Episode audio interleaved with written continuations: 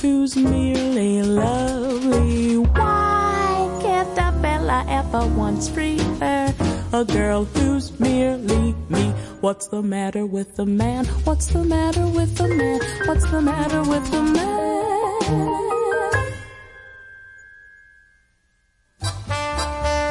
Bienvenidos a su programa Con cierto sentido.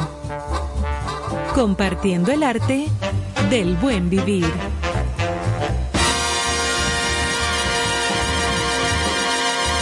Por estación 97.7.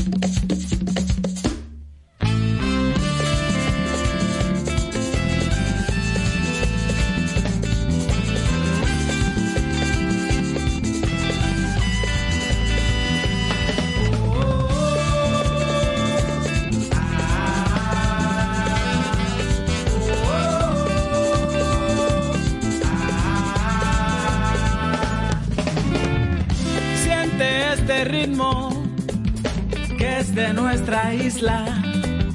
Pa' los caribeños, fuente infinita.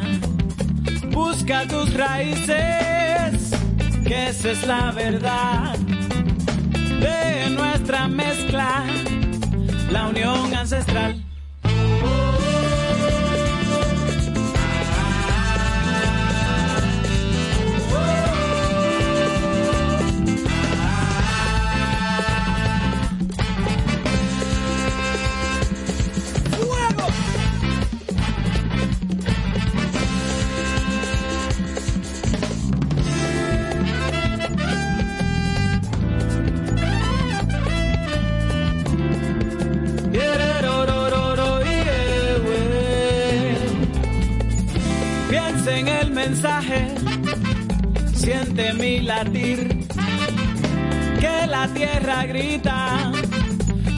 Aprendamos a vivir, siembra tus ideas, no dejes de soñar, sigue tus instintos, bendice a los demás.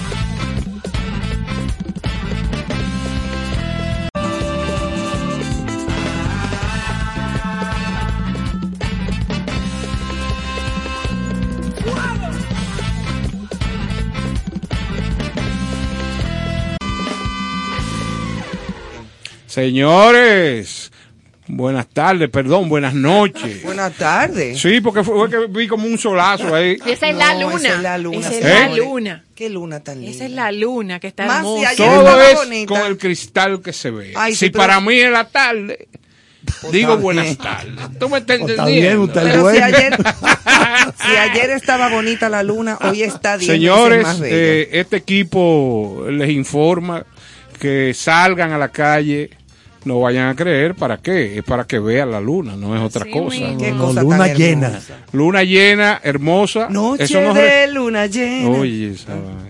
Pero Yo no es así que dice. Sí, sí, se Bueno. vale. Claro. Queremos informarle que en la, lo- Salgan en la locución del presidente que pasa en estos momentos se acaba de informar eh, al pueblo dominicano que están eliminando el uso de las mascarillas Carlos, ¿te la puedes y la quitar? presentación de tarjetas de vacunación. Así es. Esa es una información fresquecita de momento. Hay mucha gente aplaudiendo, inclusive aquí en esta cabina. No, no, no, Johanna Yo- está. Claro. Que lo venía Yo monitoreando voy desde a guardar Suiza. mi mascarilla No voy por si acaso. ¿Tú sí. Emanuel o, estaba o preocupado. la uso de recuerdo por el proceso que acabamos de pasar de dos años bajo el designio y de un uso de un artefacto. Oh, sí. eh, Pero yo tengo una caja de guantes de claro eso que, de látex. que nos complicó la vida, pero eh, vemos la medida porque no solamente aquí, sino en otros países, en Lo otras, veníamos dando seguimiento. en otras ciudades también están Así es. con la Tú misma que tónica. sí, o que sea yo venía ahí, ¿Y usted, profesor qué piensa? Bueno, he quedado Estupe- impactado. estupefactado. Definitivamente ante esta información que está llegando ahora. Pero yo voy a guardar mi mascarilla por si las moscas. Bueno, yo ¡Qué guardé mi caja de guantes de látex que me han servido para fregar, para arreglar cosas así como con pintura en mi Guarda casa. lo que tú Sí. Me han servido quieras. muchísimas cosas después de todo. La Sí, mascarilla, sí, sí. que uno nunca Game sabe. over. Adiós, Kobe. Lamentamos mucho para las señoras que tenían mascarilla con diseño y de varios colores, que se la ponían con la Tú ropa. sabes, Bueno, pero el que ahora- quiera lo puede, el que quiera lo puede seguir haciendo, lo que ya no es una disposición Exacto, obligatoria. Claro, pero es una regla. una Claro. regla. Dígame. parece que la Asociación de Feos no le gusta No, va a haber una marcha Sí. ahí en la Plaza de la Bandera. A los feos no Los le individuos cuadra. que tienen eh, deficiencia de rostro eh, van a reclamarle ¿Tú sabes al Estado por esa decisión. Había mujeres con problemas. ¿Tú sabes quiénes van a marchar de alegría? Los niños. A la clase sin mascarilla. Ay, sí, porque yo Los mis pequeñitos, sobre todo. Yo y a mis nietas un día que me dijeron, me dijeron, abuela, es que, es que cuando yo respiro, me, yo respiro con calor. Con calor. Es como desesperada la Mi hija pobre. nada más me decía, ¿cuándo? Ya, Ya, ya. llámala. ya, y díselo, Ya. Llámale, díselo. Pero- no, se lo voy a guardar para la mañana, mascarilla. tempranito. No, el que quiera, fogata. el que quiera que sus hijos sigan usándola por precaución en determinados lugares, el que, que el que la quiera seguir usando en determinados Sí, que eso fue lugares lo que dije, muy bueno. aglo- con mucha aglomeración o algo por si las moscas, bueno, pues todo, es va a depen- opcional. todo va a depender de la conciencia de cada es- individuo. Exacto. Y de sus exacto. necesidades. No tiene un anuncio de, de fecha próxima, es ya. O sea, es automático la... No, no tengo el dato, no porque yo tengo una gente que me está soplando, que está al lado del líder ahí, pero no, no me dio ese tipo de datos. Bueno, señores, esta noche, nuestra noche gastronómica, Maridaje. el maridaje, la gastronomía, el buen vivir, los buenos gustos eh, Sabores. culinarios, Ay, los sí. sabores, el paladar, todo esto con Ana Lebrón, como cada miércoles que nos va a acompañar. Eh, tenemos un invitado especial del cual vamos a hablar más adelante cuando lo presentemos. Eh, un- Donde el arte siempre nos acompaña. Obviamente, el arte Que aquí no se puede, no se puede El quedar. arte con, con ese maridaje. Nunca, nunca, nunca. Y pues eh, eh, informaciones, noticias y cosas de agradables y positivas para todos ustedes. Recuerden seguirnos en las redes sociales con Sí. cierto sentido, donde pueden encontrar todo este material que cada noche les entregamos. En Spotify están los programas disponibles de fechas anteriores. Y eh, en Instagram, que es la matriz, ahí puede encontrarnos en vivo. Y Live. también a través de nuestro WhatsApp eh, pueden por igual eh, escribirnos y compartir sus opiniones. Y todo lo que está pasando aquí se hace para ustedes. Es la, me- la mejor manera de cerrar la noche de manera distendida, de manera agradable, pero informados. Claro que sí, señores, dentro de nuestras efemérides de hoy en la música. Oiga esto, don Néstor. Dígame. Hoy es el Día del Amor Imposible. Ah, yo sí, he sufrido mucho. Ay, mira, le gustó ese, ese día, Carlos. Me gusta. Al profesor Charles le, le llamó la El atención. amor imposible. Dedicado a esos amores al estilo Romeo y Julieta. Tragedia del dramaturgo William Shakespeare. En ese estilo. Sí, como ese estilo, no, pero que ya eso fue una tragedia griega. Sí, casi. pero algo así. No de Shakespeare, sino como tragedia griega porque todo el mundo terminó No, muerto. porque hay diferentes tipos de amores imposibles. Ajá. El que te estás refiriendo es el que no hay forma de materializarlo, No. porque otros, como Lo terceros, impiden. se oponen y llega un tipo de sufrimiento que es insuperable.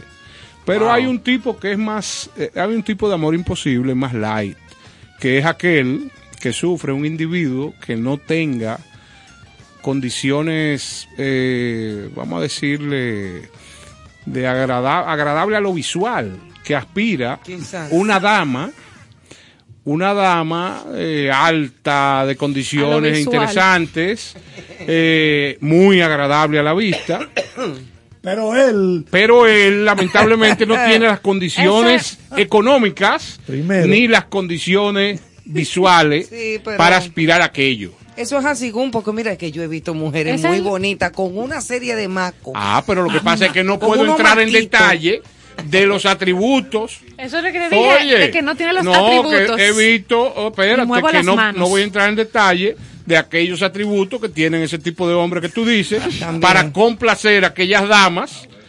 Oh, ya eso no es otra pue- porque historia. estoy aquí en este medio tan importante y tan visto y tan oído. No quiero entrar en ese tipo de Pero detalles. también pasa lo contrario. Totalmente de acuerdo. Hombres preciosos, unos muñecos, unos adonis, con una serie de cacata maco con Sí, para tener las dos lados de la moneda. una cosa Claro. horrorosa. Mujeres que parece que le cayeron tres rayos con aquellos hombres. Bellísimos. Bueno, lo que pasa es que ese tipo de señora que tú estás refiriéndote tienen pasa? regularmente presupuesto disponible ¿Y si para no complacer. tienen? No, espérate un momento, que eso no es práctico, eso no pasa. Eso no pasa. Una señora desbaratada Ay, no se puede ella. conseguir un individuo eh, tipo el Ken de la Barbie. Eh, para complacer eso, tiene que tener frutas. Eso es verdad, verduras. Eh, tiene que tener queso manchego disponible, Sí. vinos caros. Sí, tiene sí. que complacer a ese hombre ¿Tú con una acuerdas? serie de, de elementos que no son normales. ¿Tú te acuerdas de la duquesa de Alba? Sí, claro. Ok, te lo dejo. Es verdad, De tienes razón. tienes toda la razón. Ay, me pasé. Ese es el que le dicen el crush también. Ese Es mi Ajá. crush. Por favor, a Julio Sosa que nos cuente si ha tenido algún amor imposible. No, se Pero- calienta. Pero el coproductor, Le dan- Julio Sosa, desde el 14 yo no he escuchado nada. No, Pero sí, sigue escribiendo, siempre, ¿no? Todos sí, los días. escribe. Ah, No, Todos los sí, ese individuo es fiel. Ok. Saludo a su señora. Sí, Eh. métete en rojo ahí para que tú veas. Mira, cuéntame más, eh, Joana, por favor. No, compartir, y raro que el profesor Charles no ha comentado sobre eso, que a raíz del retiro de las tropas, entre comillas, Allá en- retiro allá en- en, Ucrania, ¿verdad? Ucrania, sí, las- bueno, El barril de Texas, que le gusta hablar al el, profesor el Charles. Texas Intermediate, West Texas. Automáticamente, ¿Qué increíble. Es el que yo meto un dedo en un barril Ajá. Y lo todos prueba. los días y lo pruebo. Este es de verdad. Dame ahora el barril de Brent, que es el, el que usamos en el Atlántico Norte. Y con un dedo tomo una muestra El mismo diariamente. dedo, el mismo dedo. Para saber. Ah, pero por eso tu salud está tan estable. Sí. Porque tú te metes Sí, tu, tu tu- petróleo. Sí, petróleo está nítido. Claro. Bajó en automático. Pero realmente, eh, esta mañana leí un dato de cómo las ventas al detalle en Estados Unidos se dispararon a niveles históricos durante el año pasado. Creo que fueron cerca de 659 mil millones de dólares. Y usted dirá, ¿y por qué se disparó por encima de lo que era, por ejemplo, la venta anual al detalle en el 2019, antes de que llegara la pandemia? Ah, porque con la inflación todo cuesta más y por consiguiente ha- hay que pagar más dólares Claro. y circula entonces más dólares. Por eso esta cantidad también disparada por el, la venta de automóviles y la venta de, de repuestos. ¿Y qué fue lo que pasó hoy con el de Texas? No, no, que bajó un Bajó poquito, bastante. bajó un poquito. Bajó. Que, bueno, porque comparado hay- con lo poquito, si con tenemos mucho miedo subía. de que se meta 100 dólares. Exacto. Sí, si pero, el oye, barril llega a 100 dólares, Hoy está en 93. la gasolina nos la vamos, bueno, se, vamos a tener que parar los, los vehículos. Sí, porque se pondrá como el galón. Exacto. O caminar lo, lo Entonces, menos posible. a raíz del retiro de las tropas, que bueno, Comenzó ver, aunque sea un un poquito, automáticamente. Ahora, cuando se ponga al, al 50 el barril, vamos a poner, o sea, en Ajá. comparación a cómo está el Claro, 93, sí, ¿verdad? Ajá, 93. A 93 Ajá. dólares el barril. Cuando comience a ponerse en 50 o en 40, que va a volver, porque ese sube y baja siempre ha existido. Claro. Eh, aunque haya alcanzado los topes más altos Sí, ahora, sí, pero, pero siempre ha tendido a la baja también. Ok. Aquí que me bajen esa gasolina, bien. Sí, vamos a tener- Que no. me bajen 15 cheles. Bueno, eh, durante la pandemia en el 2020 No. la estaban regalando al que cumplía años. Ah, pero Ajá. usted Venga cree, para que, usted cree que usted es ministra de industria y comercio. Pues voy a tener que ir Oye- para allá a óyela decir. a ella. No. No, mira, Ivonne, tú pasado por las estaciones en el 2020, en plena pandemia, Para que lo sepa. vacío aquello. Digo yo al tipo, ¿cuándo, cuándo, ¿qué día fue que tú vendiste el último galón aquí? ¿Y para qué? Muchacho, hace como tres meses. Pero yo, me- el carrito mío, yo decía, pero se le habrá evaporado. Porque yo no he caminado nada.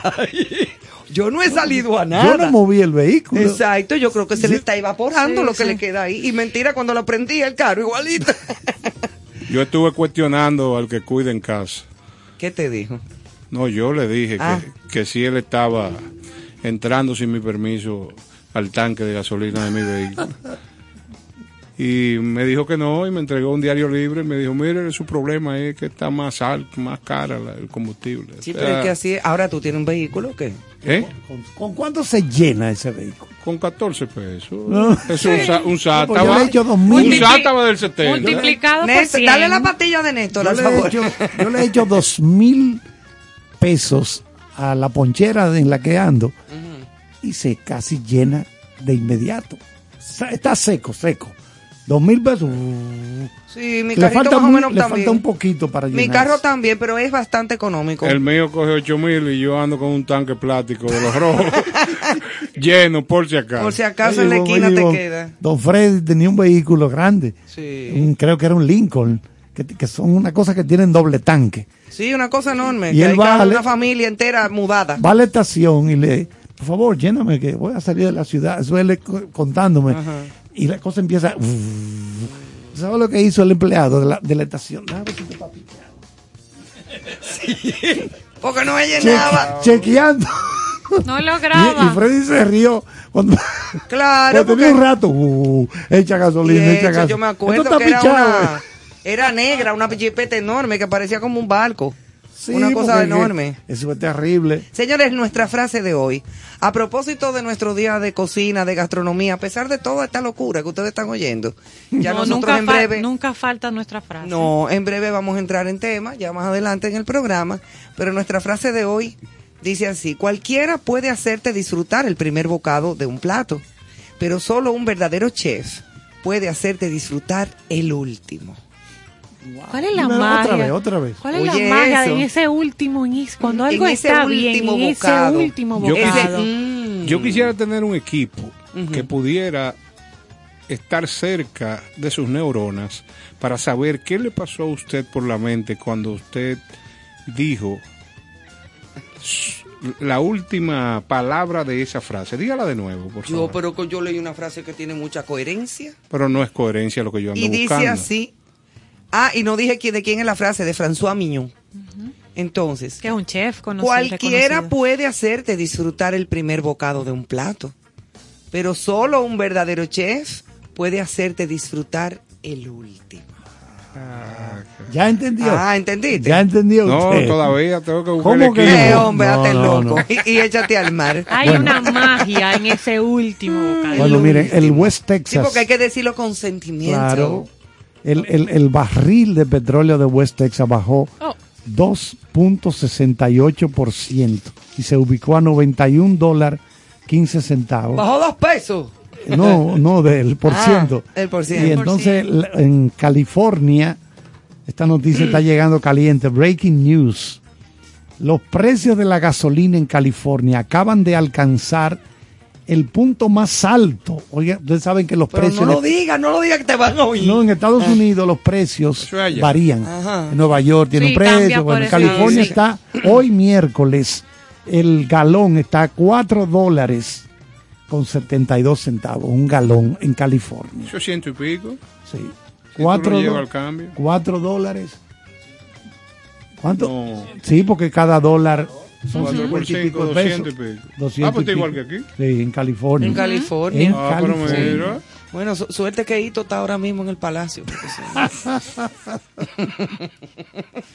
porque si no, ya tú sabes. Bueno, don Néstor, ya entrando en materia y en seriedad, en sentimientos, en lectura, en tus versos y tus pensamientos, En el arte. nos vamos entonces con, por los senderos del ámbar.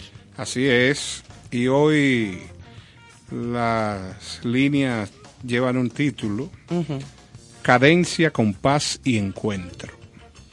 Soñarte con fe ciega con la certeza de que llegarías, verte sonreír, disfrutar de tu sencilla elegancia, son- sorprenderme al oír el tono encantador de una voz melodiosa que sin proponérselo me cautivó, caminar aquella noche detrás de tu silueta, admirando la cadencia perfecta de tus caderas, anhelar tenerte en mis brazos, compartiendo cariño en abundancia y dulces besos con sabor a encuentro.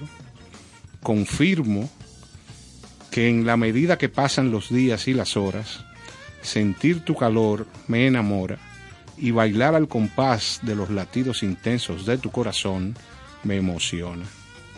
Lo más importante de todo es ver la vida como rompecabezas que le faltan piezas y que el mejor armador, Dios, se encarga de traerte todo lo que le falta a tu corazón. Qué bonito. Ay, gracias. Ay, no te pongas. eso que no me bañé. No, está precioso. Pero el mismo. Sí, él mismo Él lo mismo. dice, porque mira, no se te había notado, pero... Sí, no, por eso siempre ando de No, y saboteando su escrito. Sí, no, pero está precioso. Qué bueno, qué bueno, doctor. cosas. ¿A usted qué es lo que más lo inspira? La, naturaleza, eh, la mujer, Profes- todo. Profesor, le voy a confesar algo, Charles. La, la inspiración va de acuerdo al momento. A, a un ser humano le pasan miles de pensamientos de manera diaria. Se calcula que son 55 mil pensamientos, según todos los psicólogos del mundo, están de Pero acuerdo. es que nos volvemos locos. 55, hay muchos repetidos. Hay muchos que son repetidos, ah, que el carro está chocado, que tengo que buscar una cosa en tal sitio, Sí. que tengo que visitar Perencejo.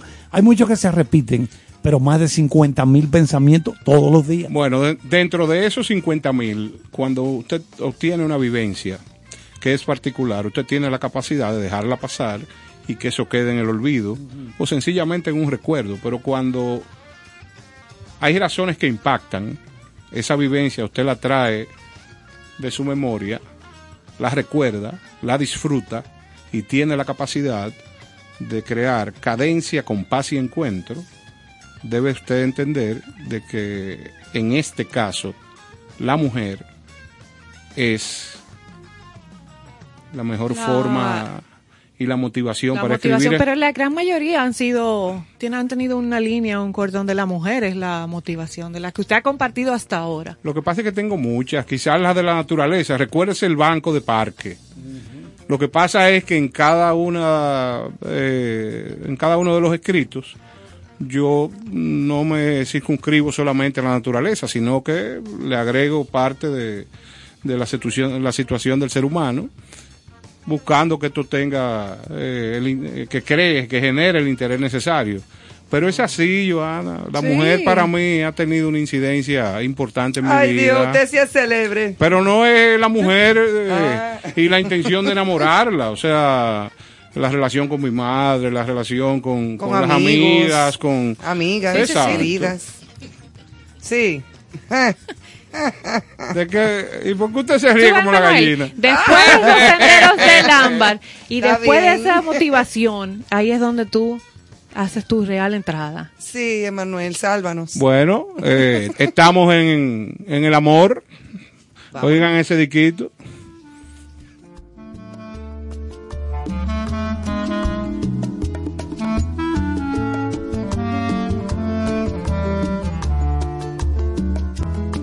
Para que sepas tú, yo vivo pensando en ti, para que sepas tú, mi corazón suspira y hace pum si te ve. Hoy te confieso amor, lo digo para mí, para mí.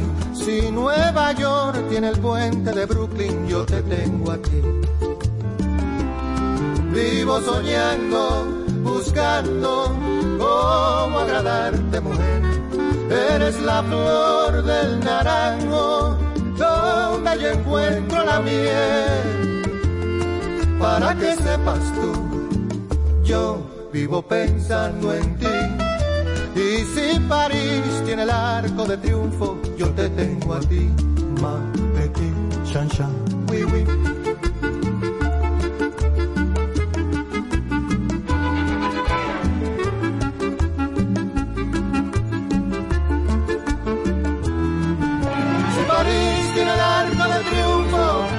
En el Orangerie, y New York tiene el puente de Brooklyn, yo te tengo a ti. Vivo soñando, buscando cómo agradarte, mujer. Eres la flor del naranjo, donde yo encuentro la miel. Para que sepas tú, yo vivo pensando en ti. Para que sepas tú, mi corazón suspira y hace pum si te ve. Hoy te confieso, amor, lo digo para mí, para mí, que reservé la mañana en Santiago y la noche en Madrid. Y hoy reservé la mañana en Santiago y la noche en Madrid.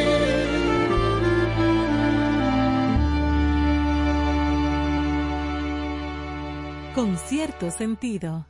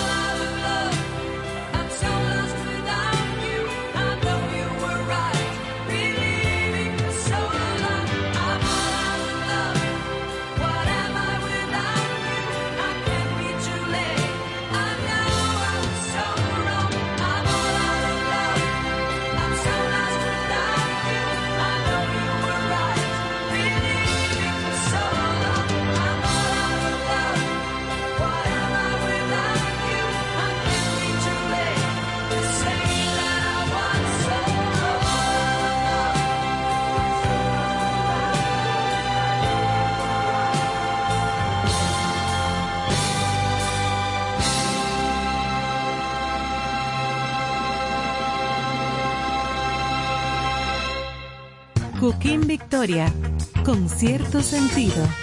Muchísimas felicidades a mis amigos de Concierto Sentido. Gracias por compartir el arte del buen vivir. Enhorabuena, allá nos vemos. Yatna Tavares, con cierto sentido. Aprovecho esta oportunidad para mandar un grande abrazo, felicitación y los mejores augurios a mi queridísimo amigo Néstor Caro quien se embarca en un nuevo proyecto de radio que me encanta, con cierto sentido, por la 97.7, de lunes a viernes, acompañado de un tremendo equipo de grandes ligas, gente muy, muy querida. Cariño, siempre nos acostumbras a que en todo lo que te involucras, el éxito es el común denominador. y estoy segura de que con cierto sentido no será la excepción. Vaya beso y abrazo grandísimo.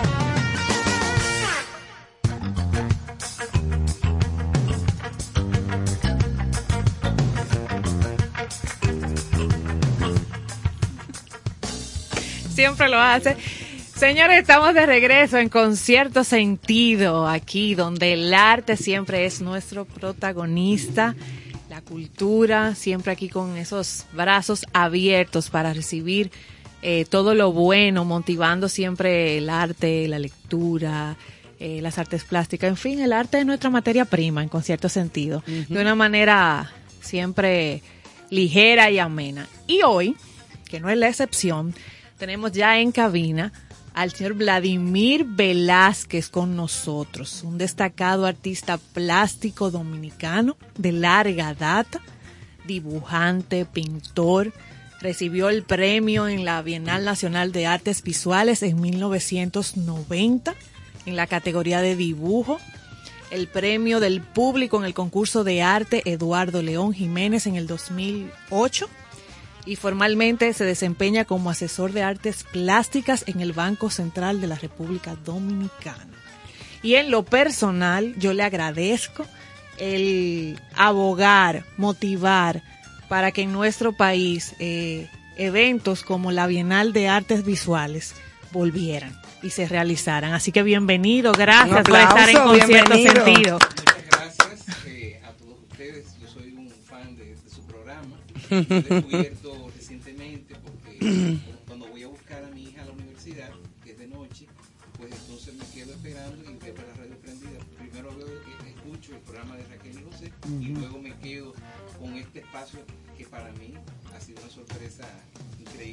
Qué bueno. Entonces, Vladimir, eh, déjame hacer un pequeño comercial a todos los padres que vayan a buscar a las hijas a la universidad. Es ideal que pongan con cierto sentido para que disfruten de una noche Claro. y esa espera, porque la universidad seguro tú llegas antes Claro. y tienes que Y hay que esperar ahí. esperar a la niña que Un salga. saludo a todos un los padres que a estén todos los buscando a influencers, las a todos los la padres. De paso, también la bienvenida a su familia que le acompaña aquí Sí, con señor. nosotros. Ahí está. Qué Bienvenido, bonito. La chica de la universidad también está aquí. Sí, Ah, sí, sí, bien. la familia está aquí. Qué bonito. Bueno, Qué bueno, qué bueno. Gracias por todo esto y para mí es un honor estar aquí con todos ustedes. A Carlos y, y a, y a Ivonne, pues los conocía de- de anteriormente por, por los programas de, de Confredi Veragoico, Sí. el gran, gran humorista y gran este filántropo que fue él. Y aparte de eso, con el papá de Ivonne, el, el, el, El psiquiatra en mi hogar. Sí, exactamente. este, lo unía a una gran amistad con mi padre. No me Eh, digas. Sí, porque ellos pertenecían a Unión, eh, Unión Nacionalista. sí. Correcto, y ahí entonces ellos eh, compartían muchísimo. Qué bueno, Y tuve la honor. oportunidad de conocerlo a él y realmente eh, me siento muy bien, o sea, que de estar aquí. Muchísimas que- gracias, sí, para sí. mí un honor. No, y para mí De verdad que sí. Realmente, sí. Bueno, Vladimir, yo creo que la gente eh, le gustaría saber desde cuándo sentiste esta inclinación por eh, el dibujo principalmente, que revisando aquí el libro, te agradecemos, tú nos has traído a todos el Ay, sí. ejemplar del libro Dominican Splendors, que ya hablaremos más adelante, pero que cuando observamos tus trabajos, notamos que hay tantos detallitos minimalistas, cualquier eh, un, doblez que tiene la- el, el cuerpo, el cuello, todo ese tipo de cosas. ¿Desde cuándo tú sentiste esa inclinación por esa, esa forma de, de hacer arte? Bueno, fíjate, yo empecé desde muy niño. Mi mamá, que es la, vamos a decir, la forjadora de, del, o sea, de las vocaciones de nosotros, porque yo soy artista plástico y mis dos hermanas, Natacha y, y Ninoska, este, eh, bailarinas clásicas, en una época... Ay, que tú eres hermano de. Sí, no, Ah, pero por sí, Dios, sí, y de claro. Natacha, yo las conozco a las dos. claro. Entonces mi mamá nos ¿Tú ves? veía ciertas inclinaciones al, al arte de niños, pues nos, nos puso en escuela. En Claro. el caso mío yo vivía rayando las paredes, vivía haciendo garabatos y cosas así por el estilo. Y mi mamá, pues eh, de chiquito en Caracas, porque vivíamos en Venezuela, Sí. mi padre vivía en el exilio allá. Y entonces, pues me puso en una escuela, eh, la Eugenio Mendoza, Fundación Eugenio Mendoza, y ahí empecé, empecé a hacer mis pininos. Cuando llegamos después del exilio, eh, empecé aquí en la escuela Leonardo da Vinci, de- el, el profesor Elías Delgado, y posteriormente pasé en la escuela Cándido Vidor. O sea que tú eres hijo de Miguel Ángel Correcto. Velázquez. Mainardi. Sí, sí, sí. Periodista, periodista. Claro, Sí, sí, una sí, estrella claro de persona, sí. yo Claro, lo conocí muchas también y mi. Sí. bueno, mi papá, Claro. ahora que yo caigo, Claro, claro, sí, papi, claro, claro. Sí, era sí. muy am- era muy amigo. Era un Ah, gran valor ahora de República Dominicana. Claro que sí. Sí, sí. ahora. Sí. Y ahorita salimos primos toditos de aquí, ten Sí, cuidado. sí, sí. No podemos, vamos a abrazarnos de que termine. Pues entonces, eh, por ahí, ahí empieza mi, mi vocación. Entonces. Ahí seguí en la universidad, eh, estudié arquitectura y nada, o sea, el, el dibujo ha sido una, una expresión pa- para mí fundamental porque yo creo que, que eh, o sea, la, la, el fundamento de las artes visuales es el dibujo. Claro. Lo que le dicen los italianos es el diseño. Sí, sí. Es decir, el, el- el- el que no sabe, a mi modo de ver, el que no sabe dibujar, que ahora hay muchos artistas, entre comillas, que se meten a hacer arte y hasta son premiados, pues no dominan esa. Que eso- que eso- es como si fuera la misma, la misma eh, eh, la gramática, la sintaxis en la literatura. Es la base. Es la base. La base. Claro. Y realmente a mí siempre me, me ha interesado muchísimo eso. Aparte que tengo algunos héroes eh, históricos en, en el arte, como el caso de Alberto Durero, el caso de, de- de Leonardo da Vinci, Rembrandt, que era un gran dibujante, Oh, Dios. Goya, que ustedes lo mencionaron Sí. ayer. Ayer hablamos Era mucho de era- Goya. Era de todo, un gran, gran pintor, pero era un dibujante formidable. Formidable. Y agua, agua- aguafuert- aguafuertista también. Y eso, pues, eh, nada, yo creo que sin, sin esa herramienta fundamental, pues no, no, no se puede hacer nada. Al menos en las artes visuales. ¿Qué le falta a la República Dominicana para que sea más prolífero las artes en tu área? ¿Qué Mira, tú crees? aquí, déjame decirte algo. Yo creo que aquí hay un montón de talento. En- de todas las generaciones, siempre los ha habido. Yo creo que son oportunidades.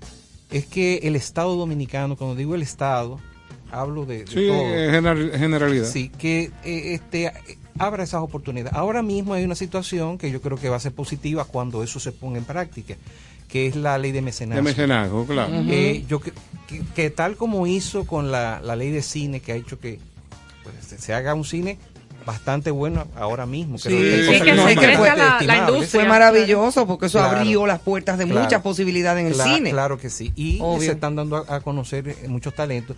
Creo que también una ley de mecenazgo bien implementada, bien seguida y con las cosas que hay que hacer, ¿verdad? Como promoción. Porque eso es lo que tienen muchos países que nos llevan los años luz. Caso, por ejemplo, de México, Claro. Cuba, Venezuela. Obviando eh, el asunto político, eso, eso a mí no, me- no me interesa. Que a sus valores los promocionan a través del servicio exterior, Claro. a través de, de todas las vías posibles.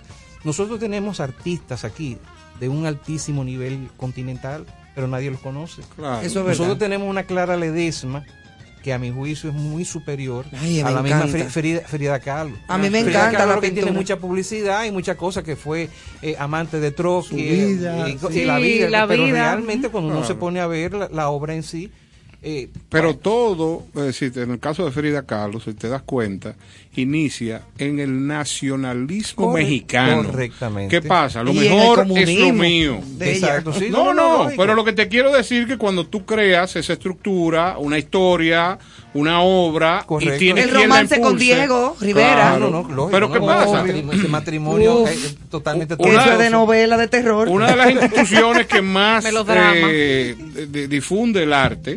En el país es el Banco Central. Claro que Entonces, ¿qué sí. pasa? Si ese tipo de accionar se multiplicara, Correctamente. En, to- en- en el Estado hay aproximadamente 300 entidades. Correctamente. O sea, si por ejemplo el presidente de la República eh, diera un decreto y dijera todas las instituciones del Estado tienen que promover el arte. Totalmente de acuerdo. ¿Qué Oh, pasa? Tú sí, tienes un área Claro.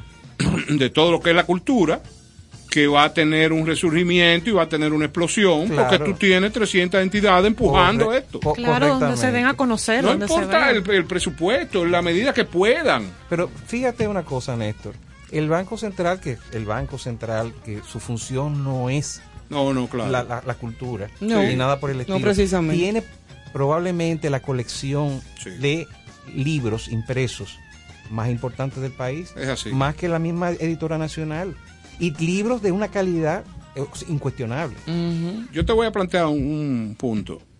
Miguel Coco Ah, no, era un amante de la... un mecenas. un mecenas y un amante del arte. ¿Qué pasa?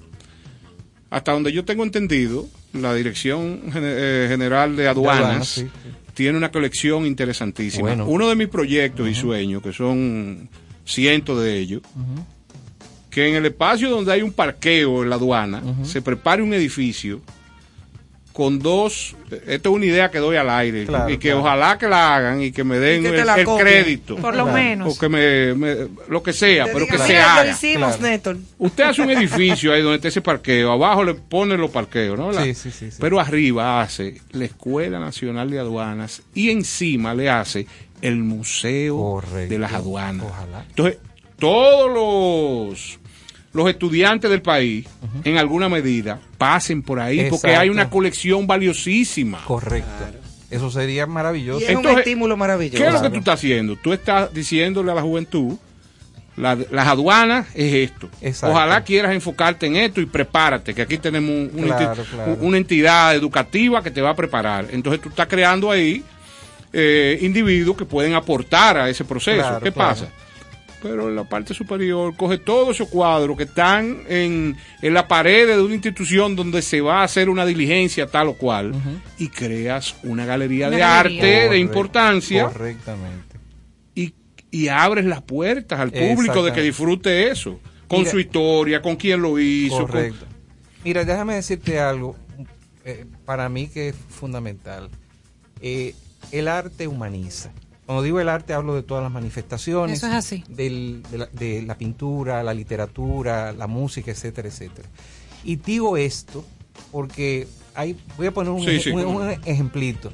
En los años 60 se vandalizó la ronda de noche de, de Rembrandt en el Rijksmuseum y este fue una, una- fue una, una atrocidad lo que cometió el, el, Sí. psi- el psicópata que hizo eso. ¿Qué Sí. sucede? que como era como es la joya de la corona del arte de las artes eh, de, allá de los Países Bajos, pues el proceso de restauración de, de- de- de esa pintura tuvo que ser este, consensuado con toda la ciudadanía para que la ciudadanía diera, no, aparte de, autorizar, viera cómo iba a ser el proceso de restauración. Oh, wow. Entonces se le hizo, donde se, se- se arregló la obra, se hizo un módulo transparente para que todo el ciudadano que pasase por ahí viera cómo iba eso y se transmitía a la televisión. ¿Por qué razón? Wow. Porque eso es un símbolo. Entonces, algo así, señores, aquí se, de- se deterioran las obras y, la gente, hay murales de, de Belazanetti que se están cayendo a pedazos. Oh, pero claro, Eh, por Dios. obras valiosísimas. En el Mirador del Sur, en, la- en la... De la Zanetti, Exactamente. por Dios, Sí, se- deteriorándose. totalmente. Entonces, son cosas muy necesarias porque tú no, uno no ama lo que uno no conoce. Así es. Entonces, en las escuelas, inclusive, no solamente en las escuelas, las públicas, esa, esa tanda extendida, es para, para enseñarle a los muchachos a amar eh, sus- sus valores culturales. Yo te- Y que yo lo te doy- conozcan yo te doy primero, no conocen. Eh, estamos horrorizados, eh, parte de la sociedad, viendo cómo los muchachos jóvenes están consumiendo un nuevo formato de música, Ah, no, no, no. por la música per se, porque Claro. los ritmos son maravillosos. Yo si, yo si hiciera clase de zumba, lo- utilizaría es los música. movimientos eh, Sí, con ese presupuesto hop de ritmo. de- Claro. Hay Pero ¿qué muchísimas pasa? cosas Las chulas del hip letras- hop. Está bien, pero ¿qué pasa? El problema son las letras. Las letras, Entonces, letras Si es que se le puede llamar letra. Horrorizado, pregunto yo. aberrantes. sí. Estamos horrorizados, pero ¿qué estamos haciendo para que esa masa de juventud, Claro.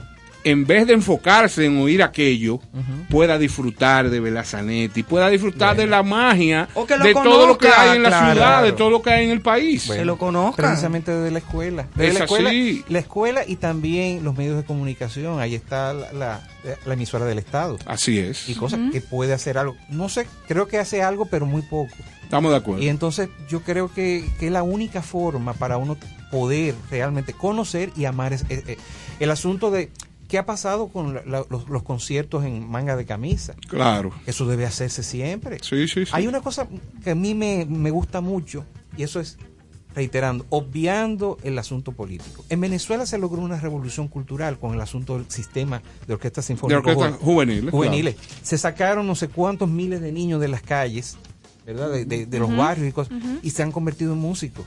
Y creo que a nivel mundial Venezuela es el país que tiene mayor cantidad de orquestas sinfónicas juveniles. Cosa que ha alabado incluso gente como Daniel Bar- Barenboim y otros grandes músicos. eh, eh, eh, de- Bueno, tú sabes quién es uno de los, de los que ha apoyado mucho el asunto de las orquestas eh, filarmónicas, juveniles aquí, Dante Cucurú. Dante Cucurú. Sí, no, sí. claro que sí. Dante toda la hay que vida, dar- sí. Pero hay que darle Pero hay apoyo. que- hay que darle dar- más- Porque eso se necesita, se necesita dinero, exactamente. Entonces, Claro. yo creo que eso es fundamental. Con la literatura lo mismo, con, con, con todo, con todo. Entonces, si se ha logrado algo, como digo, en el cine, por una ley, un apoyo, ¿verdad? Se puede lograr también en todo lo demás. Y, de esa manera podemos hacer pues un país mucho mejor. Claro, y yéndonos, yéndonos a la literatura entonces, ¿qué, qué nos puedes decir de Dominican Splendors? O sea, esta- este paso que das, ahora. el primogénito, Ajá. Correcto, sí. luego de ya ser un dibujante y un artista en cuanto a la mm, plástica, podría Correcto, decirse, sí. pero ya este libro, cuéntanos de él. Mira, este, ese libro surgió de una, de un deseo de hace muchos años. Porque yo escribía, pero a veces se perdían las cosas. Este, soy lector. Este, y eh, vino la pandemia, ¿verdad? Eh, había escrito algunas cosas que le había enseñado a mis amigos, a compañeros de trabajo. Eh, siempre le pregunto, ¿se entiende lo que yo, yo escribo? Sí, no, perfecto. Me interesa mucho eso, que se entienda el mensaje. Porque a veces cuando se escribe tan oscuro, tan, ¿verdad? Así, tan, tan enrevesado. O sofisticado. Eh, sí. Entonces eh, vino la pandemia y dije, bueno, esta es la oportunidad. Claro. Y me puse a escribir. Eh, son más cuentos, pero esos cuentos van a quedar para otro otro volumen. Otro volumen, Sí, claro. porque estos tienen una carga un poquito de, de sadismo, de humor negro. Me encanta. Sí, incluso el título, el título es, es, es una es una ironía total, porque Splendors, esplendores, Ujú. pero esplendores te- una forma de crítica al- a la época que estamos viviendo, al, al momento histórico, que creo que es bastante difícil, no solamente aquí, sino en el mundo, en, el, mundo, entero, de los antivalores y todas esas cosas. Pero claro, la intención fundamental era como exorcizar. Ahorita eh, fuera del aire estaba hablando con Carlos y estábamos hablando de los demonios. Y yo digo, bueno, que una de las cosas que tenemos los artistas es que nos metemos dentro de, de ese subconsciente o inconsciente colectivo y de una manera u otra ese, este, nosotros eh, exorcizamos a la sombra. La sombra de, ca- de la que hablaba Carl Jung, Sí, ¿verdad? sí. Es, ese, este ente, ente eh, psíquico, ¿verdad? En donde se guardan pues todas esas, eh, todas esas falencias que tenemos, todas esas, esas, esa basura psíquica, esa basura mental. Y si no sabemos cómo este, Drenarla. drenarla, yo la dreno a través del arte, Claro. esto- entonces, bueno, suceden cosas terribles como las que vemos en, en mucha- a- a en cada la prensa. momento, exactamente. Exactamente. Entonces, pues fundamentalmente es eso. Eh, son cuentos de eh, la mayoría de, de hu- humor negro. Me, Eh, me encanta lo que dice aquí, discúlpame. A la gente le Dominican. Splendors nos traslada a una dimensión alterna en donde la fantasía no está muy alejada de la realidad y en donde la pintoresca cultura dominicana se transforma en 12 relatos que dentro de la humorística eh, engrifarán los sentidos del lector. Como dicho un buen dominicano, esta obra promete al lector ponerse chivo y figurarse de la existencia de los protagonistas de las historias como Manolito, el mago, Georgilio o Pochún en los barrios calientes de la ciudad de Santo Domingo. ¿Te atreves a descubrir los maravillosos Ay, yo sí, Está hay, una eso. cosa, Vladimir, hay una cosa, Vladimir, en este libro tuyo hay una, una conjugación de subgéneros. Sí, cómo no. Es Claro. importante que tú nos hables un poquito de lo que es el gore de la calle. Sí, bueno, eso se lo, se- eh, lo bautizó realmente un amigo mío, este, que también me, me hizo la, la corrección de estilo, eh, Odilius Black. Eh, no voy a decir su nombre, porque ese es su nombre artístico. Sí. Sí, es una persona que yo quiero mucho. Y entonces él mismo me dijo, mira, eso que tú has escrito, uno de los cuentos, Sí, sí. eh, eh, es, es, es gore de calle. O sea, porque no, no sabía, es algo que incluso fuera así, pero aquí no se, no se había hecho. Y nada, son cosas que, eh, ¿cómo decir? Dejándome llevar. Son expresiones. Expresiones, correcto. Y aparte de eso, eh, hay algo que yo, que yo descubrí que me, me sorprende muchísimo. Y es que los personajes, los personajes todos yo los conozco. Son de, de una manera u otra disfrazados, indudablemente, fueron los que fueron, fueron los que contaron su propia historia. Perfecto. Entonces, eh, simplemente como, como autor, en este caso, les allané el camino y ellos se expresaron. Y entonces, como dice Jorge Luis Borges, uno, en su caso, conozco el comienzo y el final de las historias, el resto me los invento. y entonces, en este caso, conoce- pasaba lo mismo y los personajes eran lo- los que me decían Por hacia aquí. dónde, por aquí, exactamente. Entonces, no sé. Es que, Fluyó. es, es que el, el cuentista tiene la capacidad, o debe tener la capacidad, de con una idea central o con una historia que le hayan contado, generar un universo. Claro, claro. Entonces, ¿qué pasa? Eso es válido dentro de la cuentista. Sí, sí, sí. Eh, Es sencillamente, ok, la idea básica es esta. Claro. Y ahora está en tus manos y en tu mente y tu, en tu imaginación desarrollar toda una historia. Correctamente. Eso es. Sí, entonces, nada, eh, como decía, bueno, Carlos me, me hablaba de toda esta cantidad de géneros. Tengo que decir algo aparte de eso, que eh, está la literatura como motivación, o sea, soy lector, pero también soy un amante del cine. Entonces, eh, el cine para mí es una cosa que enriquece, enriquece totalmente. No solamente en esto, sino en, en la misma, mi trabajo plástico. Sí. Y entonces, este, bueno, utilizo diversos, o la influencia de diversos eh, autores, caso de Tarantino que me fascina, Claro. o el director que hizo Parásito. Me parece Coreano. el coreano, que es una, es una maravilla y otros autores también que son para mí son esenciales Sí, tú sabes que una de las cosas que yo le explico mucho a la gente de la maravilla del cine es que tú puedes ver en dos horas, hora y media, planteamientos que te hace un director Claro. ira- iraní, claro un coreano, Sí, sí, sí, sí. un sueco, un latinoamericano. O sea, tú tienes, entonces, ¿a qué conclusión tú llegas?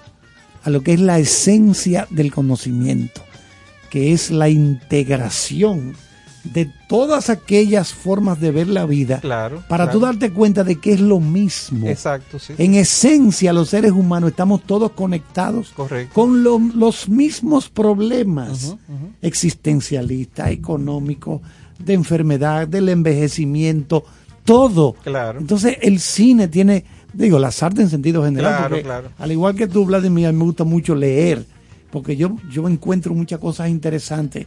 Lo que sea, yo leo de todo un poco, yo leo de todo. Claro, me gusta la historia, me gusta la filosofía, me gusta todo. Pero descubro eso, digo yo, pero ven acá, es que todo esto tiene como un trasfondo que a esa conclusión es que debe llegar la gente. Yo, yo quería decir brevemente, donde yo creo que estamos fallando, con este proble- lo que planteaba Néstor de la juventud oyendo toda esta música y todo esto de embo y todas estas cuestiones. Bueno, esto hay que respetarlo, cada quien le gusta su música. Pero yo lo que entiendo que el trabajo que deben, que debemos hacer los educadores es enseñarle a nuestra juventud a disfrutar la literatura, a disfrutar claro. una pintura, Claro, claro. pero enseñársela desde bien temprano en las escuelas claro para que ellos vean, se maravillen, porque Claro. si no se maravillan, Claro. no van a sentir amor por eso. Porque el fin último de la educación, y en este caso también del arte, es, producir ciudadanos, gente que aporte a, a la- a su colectividad. No es solamente, no es para ser necesariamente artistas, sino para ser personas de- Claro. de, bien. o Porque sea, tú vas a ser contable, claro. tú eres contable, el otro un sastre, el otro plomero, Sí, sí, sí. pero necesita desarrollar esa Claro. sensibilidad. Pero Claro. yo me voy, eh, eh, no restándole a tu comentario. Cada individuo tiene un rol en la vida y eso se va formando. Claro. Pero ¿qué pasa? Si vemos al individuo en sí, tú puedes tener un alumno, un muchacho joven, que se esté formando con deficiencias graves de actitud, de lo que sea, y un maestro que pueda recomendarle o regalarle Claro, una obra Correcto. a ese individuo, Y pudiera enderezarle la vida, lo transforma. tra- transformarlo. Bueno, yo tengo que decir algo. Yo cuando era muchacho, en el, en el comienzo del bachillerato, tuve un profesor iluminador, por decir- decirlo de alguna manera, Excelente. al estilo, al estilo, yo, yo digo así, a don Pedro Enrique, Enrique Jorge, Reña, claro. en el sentido de que ese maestro nos enseñó, o sea, lo, lo que, es, lo que es la literatura. Y por ahí empecé yo a, o todos nosotros, a leer a Borges, a leer a García Márquez, a leer a, a Onetti, a leer a, a- a, eh, bueno, todos los todos los grandes de la literatura la latinoamericana, sí, nos abrió la puerta. Y son pocas personas, pero existen. Ojalá fuesen to- eh, muchas más, pero desgraciadamente eso no es lo que se estila actualmente en la, acuerdo. en la educación. ¿A dónde vamos a poder eh, conseguir eh, tu libro? Mira, el libro está en tus libros en casa, ¿verdad? Ustedes pueden, eh, que suena solicitan co- correctamente, o pueden llamar al teléfono eh, de, de mi esposa.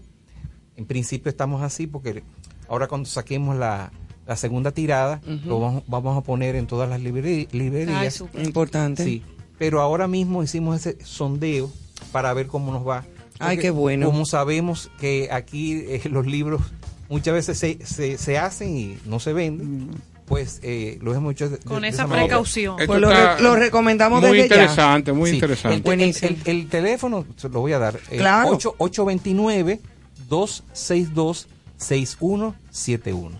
Repítalo. Entonces, sí. 829 829-262-6171. 71. Entonces Perfecto. también en el Instagram, ¿verdad? Eh, Claro. Me pueden buscar arroba Vlad- Vladimir Velas, o sea, con V, ¿verdad? Sí. Ambos y Z al final.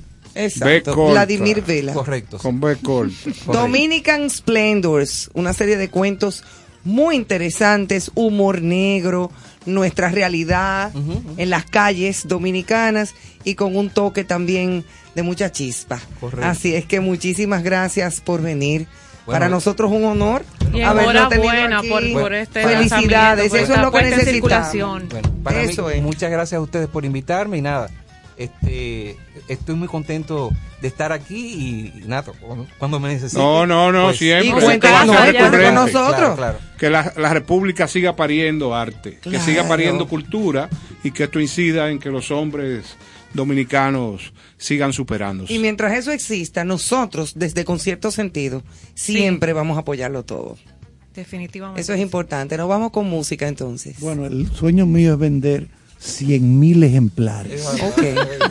de. Nosotros, nosotros sacamos. 100. Nosotros sacamos. Ya estamos fuera. No, no, no, no, no, sí, no, sí, no, sí, no, sí. no, vamos con una musiquita Estamos en el aire, vamos a poner una musiquita. Sí. Pero no, todavía Sí. estamos en el aire. Ah, no. Pero estamos en el aire, señores. Se me antoja de Francisco Céspedes para la gente que ama la vida. Sí, no, perdón. Sí. Está bien, no, no, era solamente eso, que, que sacamos un- una cantidad limitada, pero ahora se están vendiendo muchísimo. Pero Qué ese, bueno. ese deseo de Carlos va Ah, a no, provocar que lleguen Bueno. a las 100 que mil lleguen a cosas. 100 mil Ojalá, y vengan aquí Sí, a sí, con cierto está bien, sentido a claro, compartirlo. claro, claro.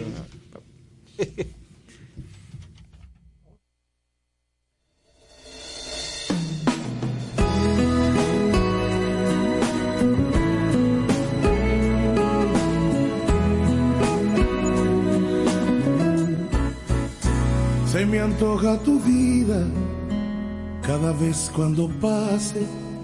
Se me antoja mirarte cuando encargas la risa.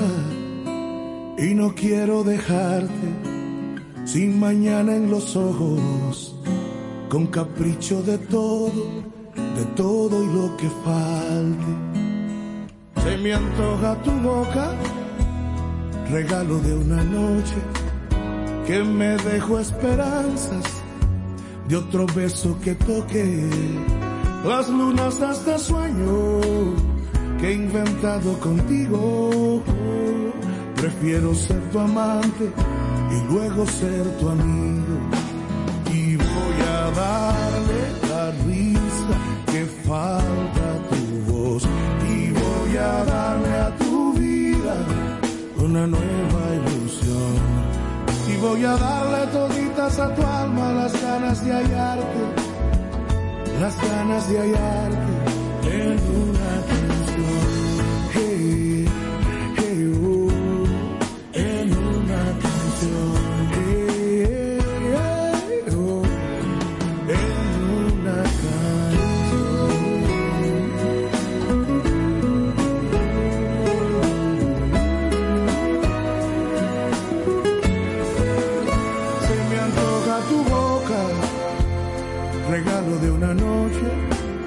que me dejó esperanzas de otro beso que toque las lunas de este sueño que he inventado contigo. Prefiero ser tu amante y luego ser tu amigo. Y voy a darle la risa que falta tu voz. Y voy a darle a tu vida una nueva ilusión Voy a darle toditas a tu alma las ganas de hallarte. Y voy a darle toditas a tu alma las ganas de hallarte.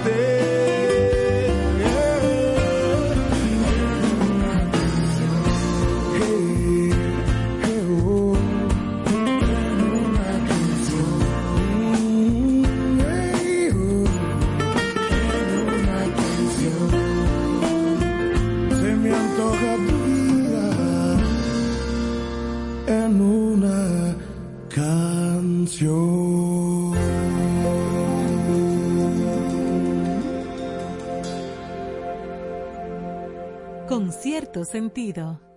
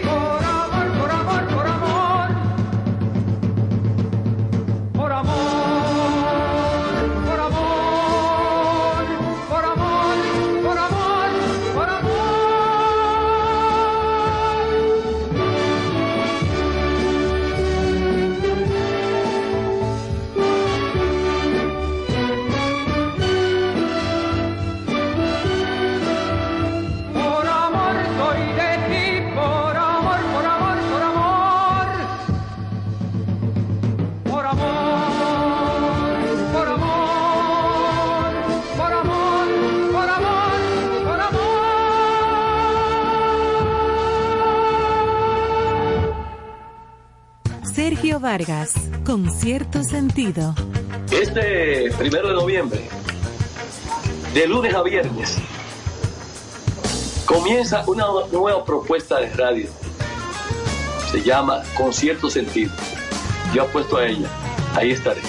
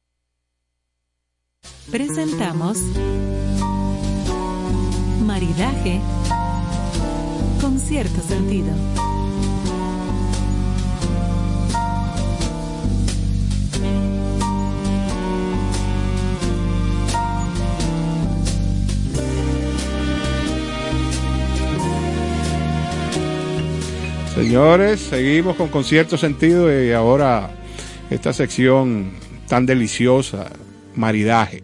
Y tenemos a nuestra compañera, la gran chef Ana Lebrón esta noche. Un aplauso para ella. ¡Epa!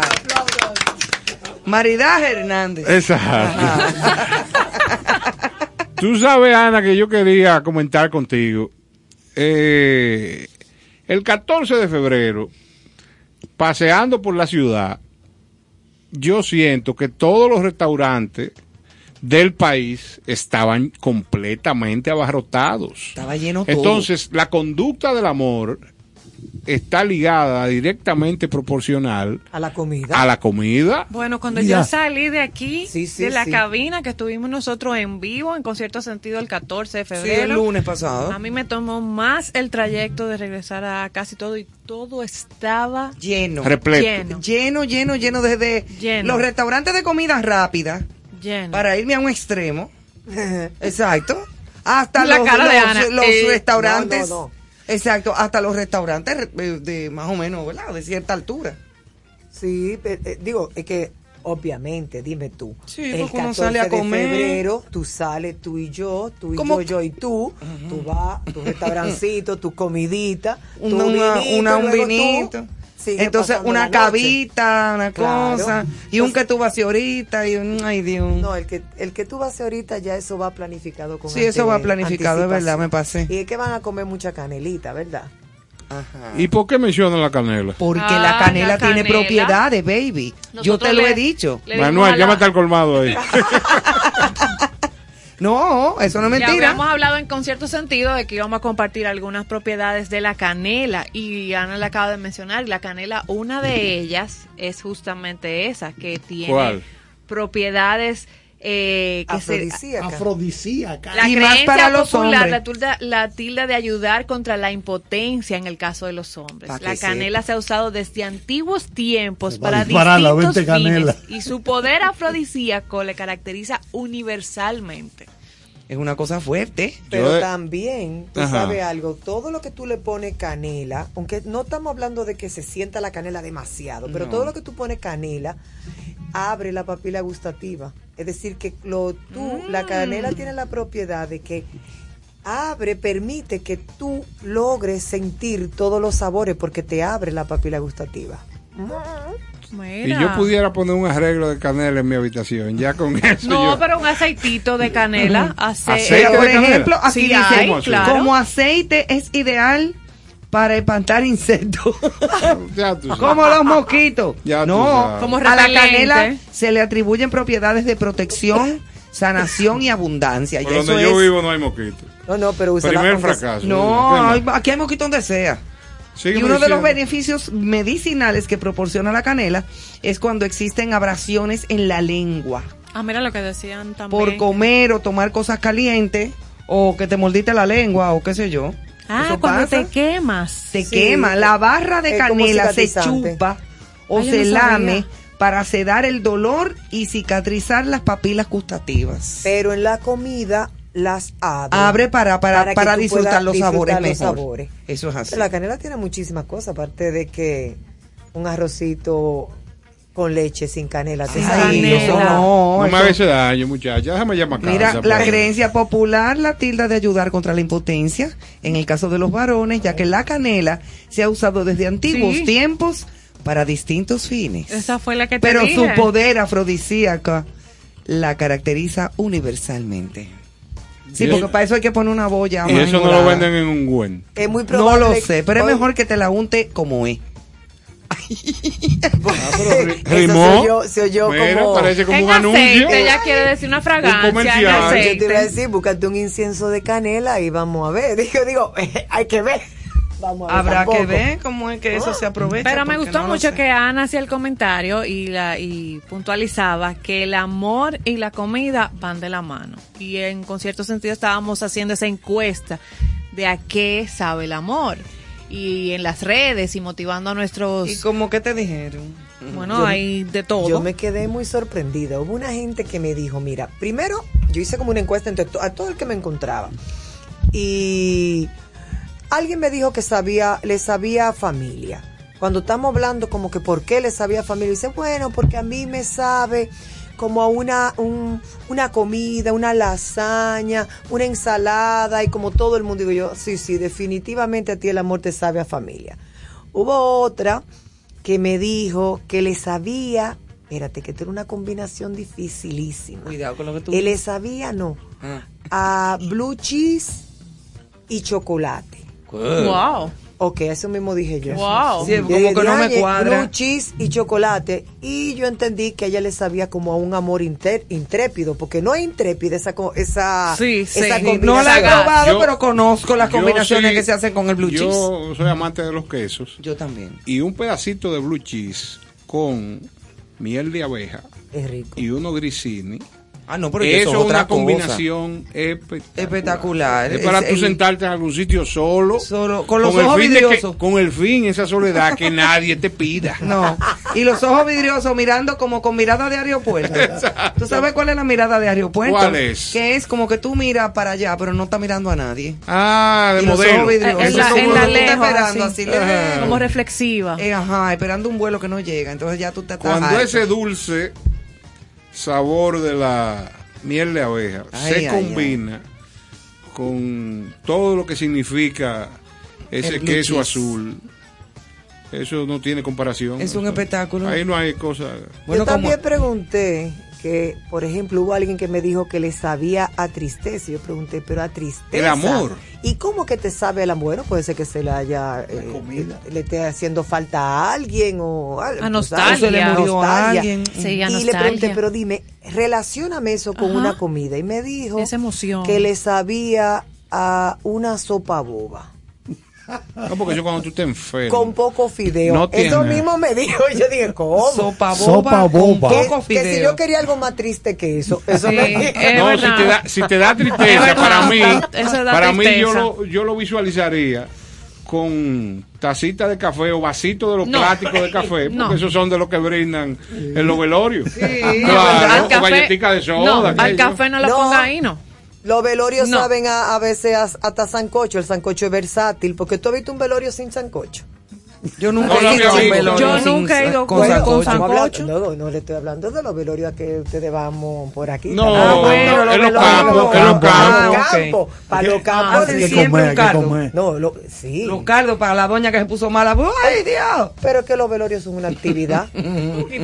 Pero sí, pero es verdad, siempre hay una doña que se pone mala. Sí, sí. Igual, igual, No, y igual. recuérdense la- las rezadoras. Y las rezadoras y las Dentro de gritadoras. la cultura dominicana, es un ingrediente particular de los velorios. Hay, hay gritadoras también que le pagan para que vayan a llorar. No, rezadora y, y es lo mismo. y no botan una sola lágrima. Y eso es, guay, no somos nada, no somos nada.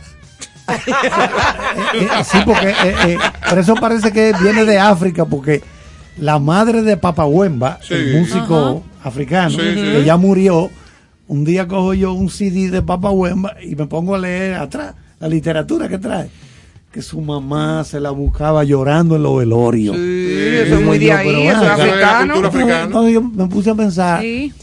si le tocan cuatro velorios en un día, Sí. tiene que dosificar la gritadera. Por eso es que le dan caldo y cosas para que se Y sostenga. aquí es igual, tú las llamas y las y todo todavía sí. en, culturas y en más campos. rurales en Y le sí. tienen que dar su caldo y su cosa para que sostengan. Y en gastronomía eso es un negociazo. Imagínate tú, cada vez que se muere uno hay que organizan, que quién es que va a hacer la comida, Sí, cómo sí, que sí, lo van a hacer, buscan la silla, cuántas sillas, cómo es. No, te, eso te es, voy a es decir. una te- producción, Te, es voy una a, producción, como te- una, más que una boda, para que tú lo te entiendas. voy a decir que en una funeraria reconocida en el país ya existe un salón VIP para los deudos. O sea, estamos hablando de un salón donde se monta un buffet o picadera o la comida de ellos. Eh, entrar a ese salón no es todo el mundo, o sea que tiene una clave el espacio. y es un área reservada. Yo, Señores, yo me pero- sorprendí de esa. Pero nosotros pasamos del amor a lo, a lo muerto. Ay, Es sí. que está jodón Va. el amor. Digo, perdón, está, complicado el amor aquí. No, pero mira, no te creas que están tan divorciados los temas, ¿eh? No están tan divorciados los temas porque de una u otra forma. Cuando usted se muere, se enamora. o No, cuando se a enamora, uno- se muere. pero uno ¿cómo lo es? puedes recordar con amor. Ah, claro. Ah. Lo arreglaste. Salí de abajo la patada. Pero también. Trató, No. trató. Pero que también cuando uno se enamora está como muerto. También. No necesariamente. ¿Y por qué? O cuando, no, Ese- cuando es termina una relación. esa es la actividad que, que más alegría debe Sí, generar. o cuando termina una relación uno se siente como que voy a fallecer. Pero no fallece. No, hay, hay algunos que Los que se sienten así no van a los restaurantes el 14 de No, febrero. para No, eso no nada. estaba, eso estaban Uno se en come su, casa. sopa boba tranquilo. No, lo que pasa es que, señores, las actividades, de soda. las actividades de, de 14 de febrero para mí son actividades por default. ¿Qué pasa? Hay mucha gente que disfruta su amor, es auténtico y vive en amor. O sea, vive enamorándose. Pero hay otras parejas que son, eh, lamentablemente, tienen un accionar eh, que Ay. siguen patrones y punto. Y sabrá. Dios si tú tienes un individuo sentado en un restaurante de alta clase aquí, que está sentado frente a una señora que un día eh, juró amar y está pensando en otra. Mm, mm, pero eso se da cada rato. Bueno, pero lo que te digo Y que hay de viceversa. todo. Hay de todo. Y viceversa, cariño. No, sobre Porque sobre también eso pasa. Si tú siempre tienes comentarios. eh, Pero que- sí, sí, dime. porque recuerda a la liberación No, femenina. eso no tiene nada Sí, que ver con es. liberación ¿Tú no femenina. cuenta, Carlos? Claro, Eso no tiene nada. mira, saca- Ya casi llega. La liberación femenina llega no tiene nada que ver con eso. Eso es libertinaje. ¿Cuál? ¿Cuál? Lo que tú, lo que tú me estás Yo, interpretando. pero- no, no. lo que, lo Yo que no tú dicho nada, ¿eh? interpretaste. Yo no he dicho La nada. liberación femenina es el desarrollo de la mujer, el empoderamiento de la mujer. Para el 8 de marzo. No, el 8 de marzo y todos los días, porque yo el reto, después del 8 de marzo, yo no, soy chivo. No, tema del 8 del marzo. Ah, tema Eso de para 8 de todos los marzo. días, pero tema del 8 de marzo. Ah, eso no. es, pero, pero las mujeres dicen que, ay, vamos a locarnos porque la liberación. No, no, no. No estoy de acuerdo con eso tampoco. Tú tienes que dar unas clases magistrales para que explique eso, para que este país se enrumbe. Ajá. Porque ahora mismo, tú sabes cómo es. La liberación tiene un 20% de rating y el libertinaje tiene un 80%. Entonces, yo te invito- Lamentablemente. Yo te invito. Porque no hay educación todos al respecto. no hay, no hay educación al respecto y muchas mujeres Ana, confundan puedes- el libertinaje te puedes- con eso. Te puedes retirar ya. Ya Pero vaina. por eso paga. mismo, por eso mismo y digo. todos comen. y to- todo comen. vamos, vamos a sacar. Siempre hay un tema que no va. Pero está bien. Sí, pero todo come. Pero retomando el, la- el amor Todos y la comen. comida, Sí. yo recuerdo eh, haber escuchado en alguna oportunidad a un psiquiatra, psicólogo especialista de la conducta abordar sobre todo el tema de la adicción a la comida y todo aquello. Y hablaba de que el origen, ese amor y la comida, esa emoción, esa relación inicia de esa de la parte de amamantarnos, del amor materno desde que inicia. E- Ese primer contacto arranca con comida con, con, con la parte de amaman- cuando nos amamantan, esa parte de la lactancia, esa- esa- la ese lactancia, vínculo ese entre madre vínculo hijo. afectivo inicia la emoción del amor de ahí desde viene. ahí. Y por ahí María se va en buen Ya dominicano. por ahí todo, eh, fíjate que todo está ligado a la comida. Exacto. Hay gente que desarrollan a lo mejor ciertos patrones, como que a lo mejor la comida, porque la comida bien llevada y disfrutada es uno de los mejores placeres que hay en la vida. Pero la comida también puede, si no, cuando no se lleva bien, puede causar ciertas eh, situaciones. Sí. Como por ejemplo, tú si tú toda tu carga emocional la se la colocas a la comida, a lo mejor tú puedes ser un comedor compulsivo. O al revés, puedes te- tener, sufrir de Sí, bulimia o de una- anorexia. En una Pero si tú te das cuenta, prácticamente de todo ese es- sentido. la, la comida es uno de los grandes placeres de la vida. Exacto. Sí. Justamente hay que comer, hay que comer, justamente señores. aquí en las notas Sí, del porque a guion ti te gusta. teníamos ese apunte que se habla de los alimentos, los olores, las bebidas, eh, que van relacionados a eso, de la acción de comer y beber, eh, que está muy relacionado a la liberación de dopamina, o sea, a ese neurotransmisor, a esa parte del placer, de, de satisfacción. Por eso liga- muy ligado a, a la emoción, o sea, que se acompaña. Y, y el cuerpo humano es sumamente inteligente. Es decir, que tú sientes la necesidad de los alimentos que te hacen falta. Yo no sé si tú ves en tu dieta diaria, si a lo mejor tú te está faltando hierro, tú te vas a dar cuenta que Sí, tú tienes una es tendencia a comer vegetales, eh, alimentos verdes. O a sentir cuando Espinaca, estoy sobresaturada de otro también. Exactamente. Yo no como mucho dulce y hay veces que me- el cuerpo El me cuerpo pide lo azúcar. pide. Y por me el- pide algo como dulce, como ¿y qué es lo que me pasa? Y me ¿Y cómo como un dulcito. dice? Me dice, No, busca algo dulce. Siente atra- atracción por algo dulce. A mí me dice eso O también. salado. No, pero yo no como mucho dulce. Hablando de lo que te dicen, yo me voy a convertir en un minuto, en este minuto, en un entrevistador y yo quiero saber cuál es la comida preferida de la chef. Pero que esa respuesta ella analice desde sus recuerdos, desde que empezó con la abuela, desde que empezó en esa cocina que se hacían galletas, hasta el día de hoy, tu valoración, ¿cuál es la comida que más placer te da? Bueno, mira, a mí son varias, por ejemplo, pero yo la veo, yo la tengo como categorizada en los diferentes eh, situaciones de mi vida, las diferentes situaciones de mi vida. Yo vivo a dieta ahora. Si tú me preguntas cuál es lo que es lo que más te gusta y yo pensando, yo nada más pienso dieta, dieta, dieta, tú me dices unos guineitos con una lata de atún así bien rica, eso es lo mejor, un manjar ahora. Ahora, si tú me dices que piense, no, no, espérate, si tú me dices que piense, por ejemplo, a mí me encanta la cazuela de lenteja ancestral. Es como, como esa, esas lentejas guisadas, pero que tienen chorizo. Ay, eso que sí es tienen- bueno. Eso es, Ay, eso es sí. como de la... Como bien español. No, a mí me gusta más como la italiana. Te iba a decir como que Ah. tiene el cotequino, es decir, que tiene como la, la, la pierna del, del cerdo ahumada. Ah, pues y yo le también ponen- me la como, Le ponen sí. porcini. Esa es rica. A mí eso me encanta. Si tú me dices, de mi parte te diré que de mi abuela me, me encantan los los ñoquis. Mm. Eso era lo que yo hacía con mi abuela. Yo pienso en unos ñoquis, si están bien hechos, mira que después me cansé en una ocasión.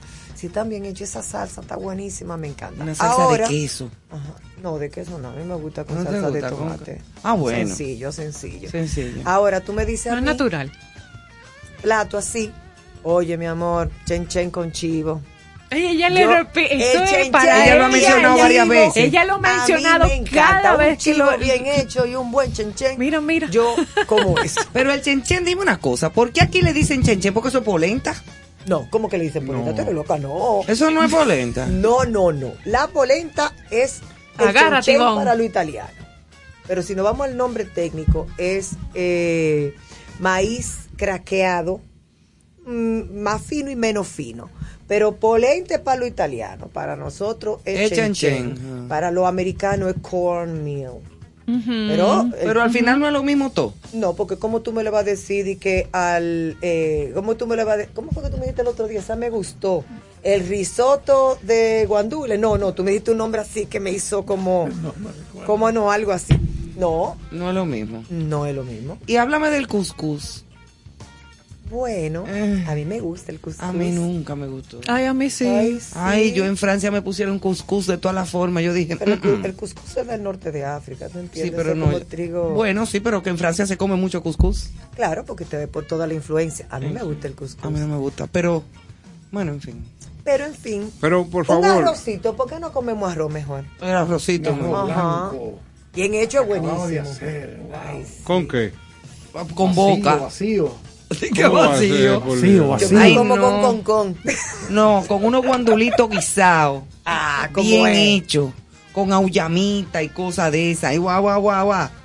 ¿Qué significa qué el guau, guau, guau, Guau, guau? quiere decir, en este caso, cuando tú te sirves el arrocito y le echas los guandules guisados, guau, guau, guau, bien abundante, humeante. Mira, cuidado, que guau, guau, guau. guau, yo lo que creo es que es algún movimiento que No, no, tiene no, el no, plato, no, no, no, no, no confunda. Eso, Eso, es como, fue echándole guau, la salsa. la- no, es- Bueno, le eso la cantidad, la cantidad. le puedes- guau. Le puedes preguntar a Netflix que Guau Guau estuvo de moda por esa plataforma. El guau, guau, guau. Sí. Bueno, vamos a hacer un pequeño break para volver otra vez con Ana, con nuestros comentarios de, al de comida y con muchísimas cosas más.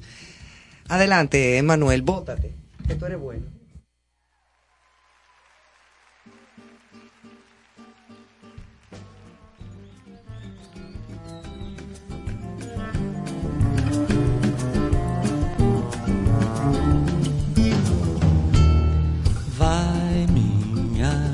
Tristeza e diz a ela que sem ela não pode ser. Diz-lhe numa prece que ela regresse, porque eu não posso mais sofrer. Chega de saudade, a realidade é que sem ela não há paz, não há beleza, é só tristeza e a melancolia que não sai de mim, não sai de mim, não sai. Mas se ela voltar, se ela voltar, que coisa linda, que coisa louca, pois há menos beijinhos a nadar no mar do que os beijinhos que eu darei na sua boca. Dentro dos meus braços, os abraços de ser milhões de abraços apertados assim, colados assim, calados assim, abraços e beijinhos e carinhos sem ter fim. Que é pra acabar com esse negócio de você viver sem mim. Não quero mais esse negócio de você tão longe assim. Vamos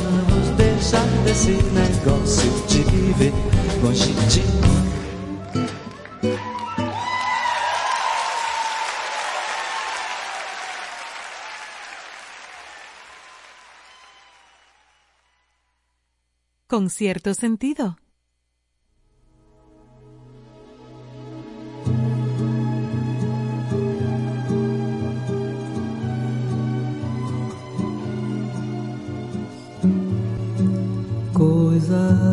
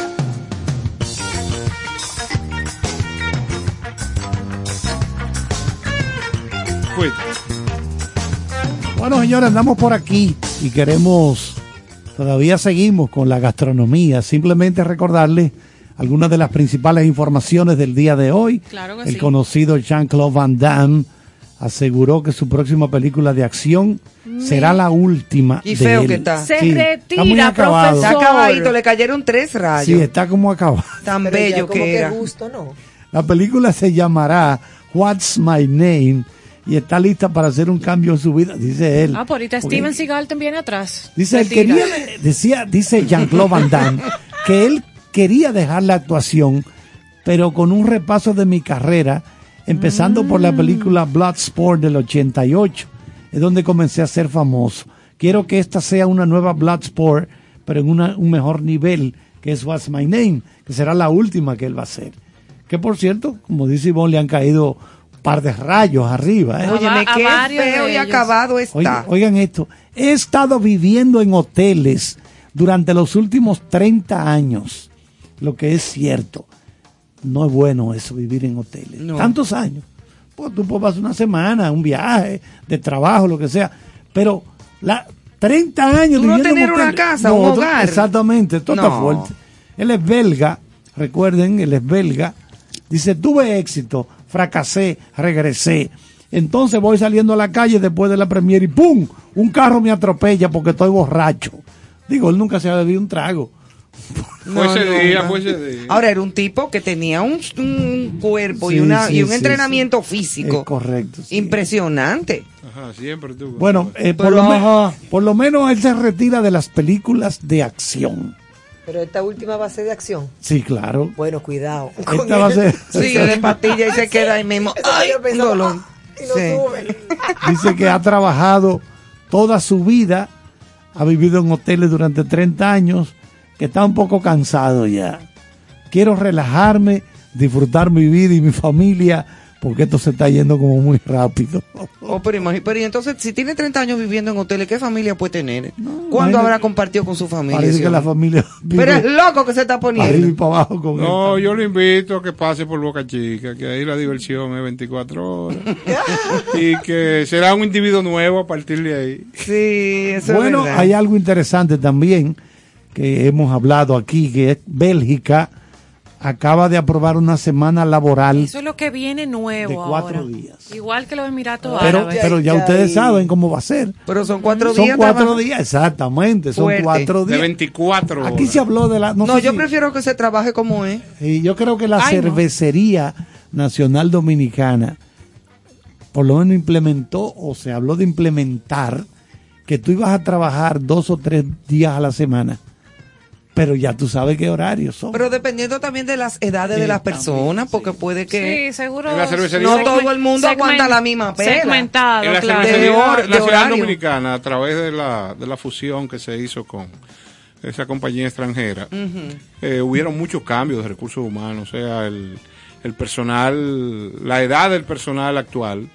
eh, diferente, es diferente e inclusive a diferencia de otras empresas que tienen cultura de uniformes, de una serie de, de formatos, eh, cambiaron. Yo creo que me parece que cada uno de los colaboradores de ellos pueden ir de manera eh, más cómoda a trabajar. O sea que ha habido cambios. Néstor, ¿tú te imaginas, usted se imagina eso aquí? Que de repente estamos trabajando con una semana de cuatro días y que el jueves cae feriado. No, Eso va a estar grave. no es que aquí las cosas no se articulan así. Primero, si usted le baja cuatro días, tenga por seguro que eso se va a convertir en dos y medio. para que lo Porque sepa. va a haber di- diversas razones, permiso, eh, mi mamá está mala, eh, que tenga un problema. No, no, yo estoy seguro. Eso- Aquí eso no se puede porque Dos y medio la gente se aloca. Bueno, en Navidad no se trabajaría nada. No. Pero aquí, señores, pero en enero, aquí no arrancó el país hasta que llegó febrero. Ahora, eso es bueno para los restaurantes, ¿verdad? Comerán más.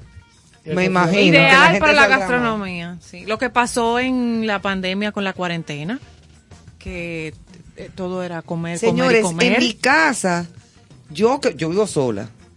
Y en mi casa, durante la cuarentena, los trastes en la cocina adquirieron vida propia.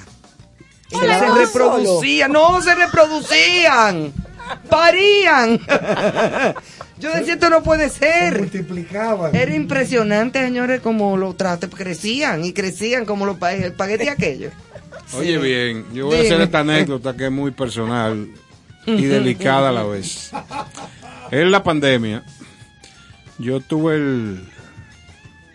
¿Cómo le podemos llamar? Ay, o sea, la En experiencia. pasado, en la pandemia. En la pandemia, sí, ya de Ya ahora en adelante. ya pasó. En Ella la dice que pandemia. acabó, sí. Yo tuve la experiencia de fregar un día. Y me dio un dolor en los riñones. Bárbaro. Que te voy a explicar que eso no va a pasar nunca más en mi Pero vida. ¿por qué? ¿Qué fue lo que tú fregaste? Yo ¿Un no sé, elefante? yo friego, No, no, ¿Cómo yo- uno no, friega no, unos trastes? eso no está hecho para mí, ¿no? Ah, pues mira, tenía- tienes que aprender a fregar porque tú Claro. ensucias. Bueno, ¿Cómo pues, es? Tú ensucias, entonces tienes que limpiar. Por eso es que tú y yo vivimos 30 kilómetros de Mira. distancia. Néstor, tú tienes que preparar un asiento especial. Eso era lo que me tú faltó. fregar sentado. Eso es lo Claro. que tienes que Sí, hacer. sí, porque sí. hay que saber fregar Oye, y lavar coge la baño. manguera, dale un manguerazo. Ah, pero y lavar baño. Hay que saber lavar ¿Cómo es? baño. Lavar baño. Sí, sí, yo sé. Señores, la racada de cabeza que se acaba de dar Néstor. Claro. Bueno, pero eso es simpático. Ven acá, y háblame de la chinola. Dentro de lo que hemos mencionado. Ese, Eh, ese passion fruit. Passion Ajá. fruit, fruta ¿Verdad? de la Passion pasión. fruit, la fruta Sí, de la Tan pasión. caribeña, tan, También. tan peculiar. ¿Por qué le dicen así? Fruta de la pasión. Bueno, también tiene propiedades afrodisíacas. Pero tú lo dices como con un No, desgano. porque lo que pasa es que ya la passion fruit tú lo has oído así, eso eh, era el boom. Recuerda Sí, que verdad. unos años tú Ya no, todo lo que te le decía que tenía chino. No, pues nosotros también. Y los licores de chinola la cosa. sí, el heladito. Ha perdido ese auge. ¿Quién, quién tumbó a la chinola en buen dominicano? Ah, la guanábana. ¿Quién desplazó a la Tú chinola? lo dices relajando, pero sí, ahora como que buscando la gente buscando productos nuevos, la, la Exótico, guanábana. pero la guanábana es un Pregunto fruto muy yo. exótico. No, pero la chinola nadie la ha tumbado. No. Pero entre, eh, dime tú ahora pensando, entre chinola y mango. Mango. Mm. ¿Por qué? Yo me quedo con el mango. Mango. El mango tiene como una masa. Mango. Ay, Más Sí. bueno tu Y su mango. mezcla, en, no sé, esa Sí. sensación en el paladar. Mango. El mango es bueno. Platos con chinola y platos con mango. Qué marida, porque la chinola siempre yo he visto, por ejemplo, el salmón. Eh, el ceviche, el pescado, marina con ambos. sí, sí, es cierto. Con, con mango, con chinola. Unos trocitos de mango en un ceviche, La un- comida, por ejemplo, vietnamita, eh, eh, Sí, tiene la mucha. tailandesa. La tailandesa se- tiene combinación con frutas mango. así. ¿Y tú has ido a Vietnam? No, pero la he comido. Ah, ok. Comida está por tu aparte, la- el Thai food. Pero mira, el mango es ideal para la generación de estrógenos y testosterona. Mejora la producción espermáticas por las ¿Qué? vitaminas que tiene. ¿Qué fruto es ese? El mango. Mango. Yo vengo ahora. Se y va a una contiene, Voy a coger para mañana. y contiene también triptófano, que es un precursor de la serotonina, que es la conocida como la hormona eso, de eso, placer. La felicidad. Ay, La no, serotonina, la hormona espérate. de la felicidad. pero. A eso me dio una idea ahora, eso yo lo voy a exportar. Entonces, no, se está exportando, Aquí hermano. no, nuestra- pero no el mango en sí, es una pócima. Una vaina. nuestra chef de mango. estrella, Ana Lebrón, Yo nada más voy a comer mango y canela. Ah, no, pero lo, lo tuyo va a estar complicadísimo. coméntenos ahí qué podemos Qué trabajar con el mango. ¿Qué podemos? Oye, ¿Qué podemos hacer con el mango? Así, a, a la comunidad que nos va a preparar, ¿verdad? Ah. Desde la casa, más cotidiano. ¿Cómo así la comunidad? La comunidad de la con cierto nuestra. sentido. Claro. Muy bien. mira, a mí me encantan las ensaladas con el mango pinto, ¿verdad? No es ma- no muy maduro y no verde. Así es que me gusta. A mí me encantan así que tú pongas una rica ensalada, le pones un poquito de pasa o cranberry, le pones el mango, tocineta tostada, eso es algo como que me llama la atención. Sí, me gustó rico. eso. Tengo un hoyo aquí. Sí, en el en el esófago. A mí me Anoten, anoten. bien, con esa tocinetica Ay, ahí, sí, guau, porque guau, le- guau. sabores. Anoten sus recetas con mango. Guau, Guau, guau, guau, uno guau. lo va echando. Guau, guau, guau, guau, guau. Sí, tú dices, guau, guau, Claro, ahorita fue los guandules, ahora es la tocineta. También eh, con mango y una tarta de mango. Ay, de sí. Ay, qué éxito. Y la Un helado, un buen helado de mango. Yo puedo ser tú, ¿vale? Yo fui vaina. tarta de Bueno, eso es, mango. eh, por petición, pero ustedes me dicen y vamos para allá. Como por ejemplo, como, pero la tarta de mango de, que, que- de la que tú frío. hablas es, es como un pecan parecida, pie. parecida como un pican pie a un, Sí, a un pie de mango. manzana. Pero ese, ay, no, porque No, no como la cremosidad, la cremosidad del mango. Es como que tú pones, como si Mm. fuera como un mousse. Todo digo mousse de mango. Sí. Mousse de mango. Ay, sí. Muy bueno. Buenísimo, yo lo he probado. sí. Ese no lo conozco. El mousse de mango. Yo como mucho yogur de mango, que hay También una casa que trae, que, hace el yogur de, de- de fruta y le incluye el mango. Déjame ver Y es buenísimo. y Tenemos mango, tarta de mango, mousse de mango y Helado. ensalada de mango. Helado el de mango. ceviche con mango o el pescado con mango, un tiradito con una rebanadita de mango, un carpacho de mango, es decir, el, el, el mango cortado fino, fino, Fino, con una cebollita roja, así, una, eh, eh, un puerrito, una cebollita roja, tú haces como ese escabechito y se lo pones. Rica esa ensaladita. Oye, mira qué bonito. Mira, oyó sí, eso. carpaccio Pero de un mango. hoyo en el esófago me está haciendo grande. Sigan anotando. Señores, cuánto Entonces- detalle. Bueno, pero ¿y el arroz con mango. Arroz con nos mango. falta aquí. Bueno, mire, el arroz con mango tiene connotaciones diversas. Sí. Allí en la esquina se armó un arroz con mango que no se sabe qué es lo que está pasando. No te entendí. ¿Y ese arroz con mango que tú Y planteaste? ese arroz con mango que fue lo que tú dijiste. Y había un grupo musical hace muchos años atrás en los cuales participaban José Antonio Rodríguez y María Cela Álvarez, que se llamaba Arroz con Mango. Así es. Oh, sí. María. Cela Álvarez. Hace Sí. varios años luz. Cantaba. Ay, que no me estoy oyendo María Cela. Y que- no, pues ya estaba una niña. Eh, ajá. Era un grupo Un infantil. grupo infantil. Lo arreglamos, lo Los arreglamos. niños del arroz con mango. Sí, lo arreglé. un saludo para María Cela. No, pero es verdad, era un grupo de cuando estaban en- estudiando en la universidad. Ah. Era un grupo de, de amigos de universidad y hicieron como un ¿Y grupito por de qué tú crees que le guitarra. llamaban arroz con mango? A puta. Ellos le pusieron así porque era como una liga, como de gente como... Y cuando decimos de que, se, que Una armó un arroz con mango, ¿qué es lo que queremos? Digo que una cosa Se que. Que, que hay un lío ahí. que no pega. Que no no pega, como que no pega, un arroz con mango como que no, pero se Pero supone Ana que dice que sí. Sí, yo te voy a decir que sí, que si el mango es muy maduro, quizá tú lo digas, oye, qué difícil, el mango es muy maduro. Sí, con el no, arroz". Sí. Pero si tú haces una, una ensalada de arroz y le pones un mango que está ni maduro ni verde. En punto, en textura ahí. Textura. Y tú lo cortas pequeñito, en un vasito chiquito, Con chiquito. Perdón. Arroz con pican. Con Ajá. le echa pican. Bueno, le puedes poner cranberry, le puedes poner pica, le puedes poner semilla de cajuil. Bien. Puede ser creativo y rayarle un poquito hasta de jengibre y ponerle mucho puerrito. Ay, el toque Y del lo jengibre, el perro sí me llama la atención. mortal. Va a estar mortal, eso es un Pedacito de queso de cabra. Gourmet, eso es gourmet. O, o de queso feta. Gourmet. También. Arroz con ser. feta, mira, eso nunca lo había No, oído. arroz con mango y feta. Ah, ok. Feta podría ser. Tú sabes que yo hago una, una pasta, ahora que estamos hablando, ¿verdad? De, de detalles culinarios. Yo, yo hago una pasta con queso feta, del queso feta que venden en el pote- en potecito, con su aceitico y con... Ajá. de la Entonces, marca esa. Que y debiera la de marca aquí. esa que es muy buena, mira la traga que yo di, griega. Entonces, el queso feta con rúcula y tomate deshidratado. Y eso yo lo hago con una buena pasta y en, unas pastas sueltas y de to- más nada. Pero, ¿eh? aquí- pero oye, ya, Ah, tenemos ¿viste? que, ya tenemos que abrir el sitio para que por lo menos ¿Le una vez al mes comamos algo diferente. Por favor, ¿eh? Cocinamos todo. Ajá, y eso es Porque una el amor une, ¿no es? Sí. Y la cocina más. La cocina une, porque mira ahora, la cara de felicidad que ella puso con esta receta, por lo menos no quede mal. no quede mal. Pero eso me queda muy bueno. Y además es fácil de hacer, es muy, muy light, es muy ligerita, pero sabe muy buena.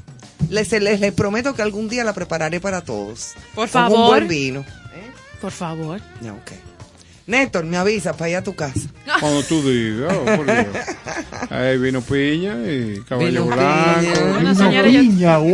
Claro. Y antes vino piña y eso así. El vino Lancer. Todavía hacen era eso. terrible. Era Y el, y el terrible. que tenía el tipo levantando Sí, sí. La, la vino pesa. No, Yo a un amigo le llevé piña. un galón de eso. La fuerza. En, di- en diciembre aparece. Vino la fuerza. Mira, Para la tenemos que hacer una receta sexual. con vino la fuerza. Para, oh, hay sangría que hacen con vino a la fuerza. ¿Tú sabes cómo se llama eso? Eh, Mi hermano tiene un cuento bueno. Es el viaje colorado. Pega pinta era que se llamaba. No sé. Eh, sí, sí, era un trago. Que ellos estaban jugando dominó con unas muchachas. y querían sorprenderla. Y que con un producto nuevo. Ajá. ¿Y qué se inventaron? Que fue al revés. Que cuando la muchacha hizo así y se dio su trago. La muchacha brincó para arriba y dijo, oh, pega pinta. ya, ya la muchacha sabía de qué se trataba. Ya lo sabe. Era como una mezcla de la fuerza con ron. Como, con ay Dios diferentes mío, y había un, un- un vino que el que le daban un trago de eso, dije que no se acordaba el otro día de qué fue lo que hizo, el Night Train. Night Train. El famoso Le Night mandaba el Train. tren por arriba. 50 Como centavos de Marcayán. dólar. En Estados El Night Unidos. Train, el- compadre, El, que Night Train lo una estaba cosa. 50 quedó. centavos de dólar en Estados Unidos. Si tú te tomabas un Night Train, Listo. no lo ni el contaba. tren Eh, no, no, te chocaba un tren. Muchachos, eso Ese es bueno que, que es vino. el que No, Manuel va a oye, poner ahora. oye, uno de los vinos más vendidos. El 70, Night Train. 80. Sí, eso se bebía En mucho. Marcayán, la gente entraba a abastecerse ahí de, Claro. de- de su Night ¿Dónde Train. don Pepe? Y el Lancer. Lancer, yo lo mencioné, El claro. De Omar Callá. Claro. Malo que era. Pero ya tú No, sabes. son buenos, son buenos. Bueno. Pero que hemos crecido en vino también, señores. Porque, No, eh, porque aquí no había cultura. No, y después cuando comenzó la, cultu la Mira cultura ahora. de eso, ¿tú no te acuerdas que todo el mundo decía, aquí lo único que se vio era de que protos? Claro. Y todo el mundo decía proto, proto, proto. Proto. Nadie más. eh, que es muy bueno y un proto Buenísimo, reserva es un muy buen vino, pero hay cantidad. Pero no de había esa vino. Mira, me cultura que hay hoy. Una cosa que yo noté cuando comienza esta fiebre de Santa Carolina, que yo qué, yo veo los precios, 200 pesos, 300 pesos. Olvídate de eso. Ah, desde que el gobierno se dio cuenta que la gente estaba consumiendo eso, le metieron unos impuestos a eso, que casi se triplicó el precio. Así Digo yo, pero mira cómo matan la cultura del vino aquí en este país. Sí, pero aquí hay unos vinos Oye, que pero una cosa increíble. buenos, muy cari- cariñosos, hay Sí, caros y sí. muy buenas cavas y a muy buenos precios las cavas. Sí, sí. sí. Aquí hay cavas que, que, que aparecen a muy buenos precios que son bastante buenas. Que no tiene que ser de que, que, que la- las, las Hay para- grandes hay marcas. para todos los segmentos. Sí, pero que, que tú, tú puedes conseguir una cava a buen precio relativamente, eh, que se puede tomar, o sea, que es Y buena. esa cava tú también te la puedes beber con, como con tu aperolcito, tu También. traguito. Y le puedes poner fruta también. Una frutica Mango. bien fría, Claro. bien fría, bien fría, así como que bote un humito, que ni Yo haga, fresa ni haga no espuma. No, yo porque a mí me, a mí me gusta el que no mango, se- Y chinola. el mango y la chinola se robaron el show. Bueno, y la canela. Señores, pues ya yo creo que llegamos al casi, casi. Una hora más. Sí, está bien, Carlos, tú te vas a quedar y, y nosotros estamos casi llegando al final de este tema de gastronomía. ¿Qué no puede faltar en una mesa eh, donde se quiere tener la emoción del amor? Las patas. Aparte Oh, de las patas. El compañero. Ese es el cierre de Ana hoy. El compañero. ¿Tú ves? No, no, ves. espérate. El compañero, el vino y la buena comida. ¿Tú ves? Son las tres cosas. Eso sí es verdad. Esa es la receta De ahí para adelante ya no hay más nada que hablar. No que Y al final uno va a tener que cierra hablar ya? con su cafecito. Compañero. Es verdad, con un cafecito, un licorcito primero, un digestivo. Tú sabes que una vez yo comí como un hombre en un... Antes de que... Ese era el despidamos. plato de guau, guau, Yo guau. comí, no, yo comí como un hombre. Como un hombre, comí ese, esa vez.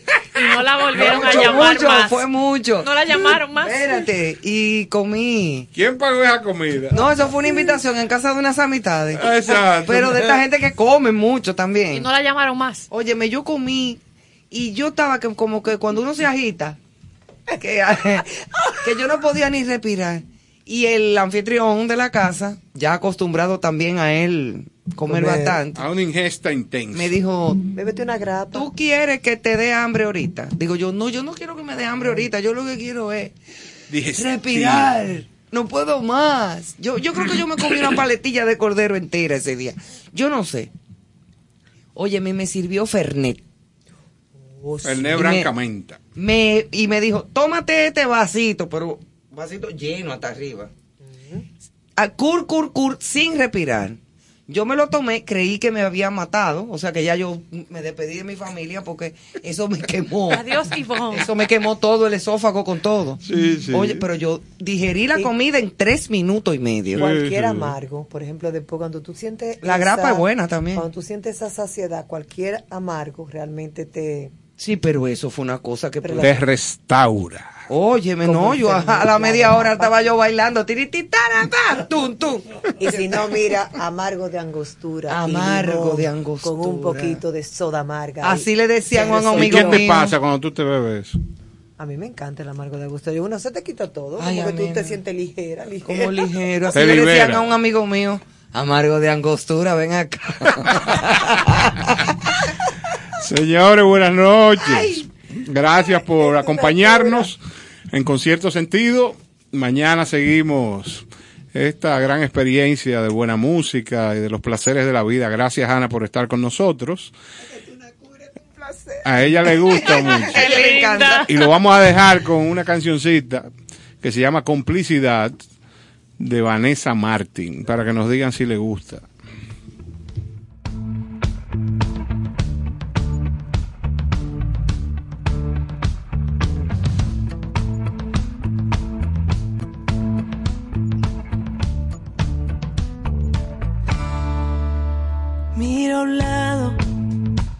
Por si encuentro la complicidad en tus ojos, por si acaso me haces algún gesto y noto que de nuevo ganamos confianza.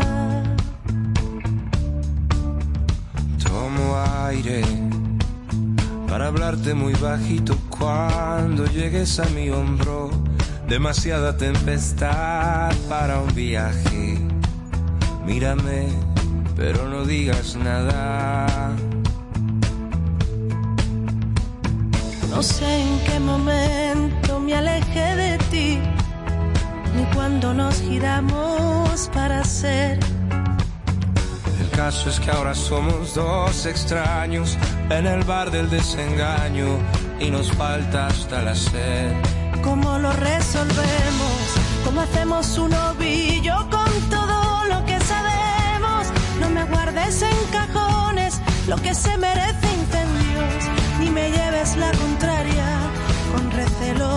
sin conciencia. ¿Cómo lo rescatamos? Encontremos el sentido de lo que nos ha pasado. Tantas veces repetimos lo que ahora ni nombramos. Qué difícil tanta vuelta. Ya sabemos cómo es aquello de cambiar el rumbo. Simulamos y ponemos mil alertas cuando alguno de los dos se ronda. No sé en qué momento se alejó de mí, ni cuando nos giramos para ser. El caso es que ahora somos dos extraños en el bar del desengaño y nos falta hasta la sed. ¿Cómo lo resolvemos? ¿Cómo hacemos un ovillo con todo lo que sabemos? No me guardes en cajones lo que se merece incendios, ni me lleves la contraria con recelos sin conciencia. Y llegas levantando polvo, castigándome las ganas que han sido de la prisa. De sábanas gastadas. Gritamos y gritamos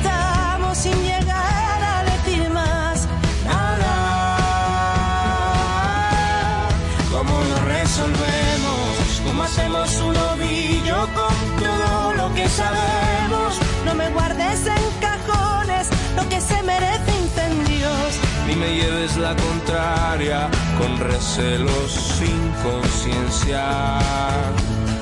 ¿Cómo lo rescatamos? Encontremos el sentido de lo que nos ha pasado. Tantas veces repetimos lo que ahora ni nombramos. Qué difícil tanta vuelta. ¿Cómo lo resolvemos?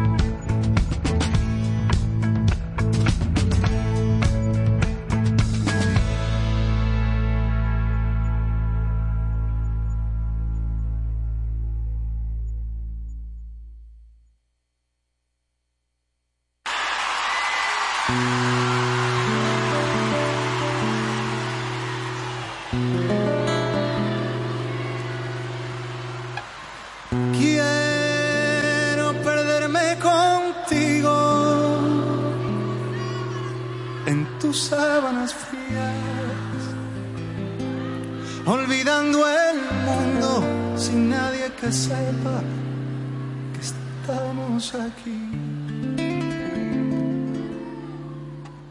Quiero enterrar el pasado y creer que eres mía.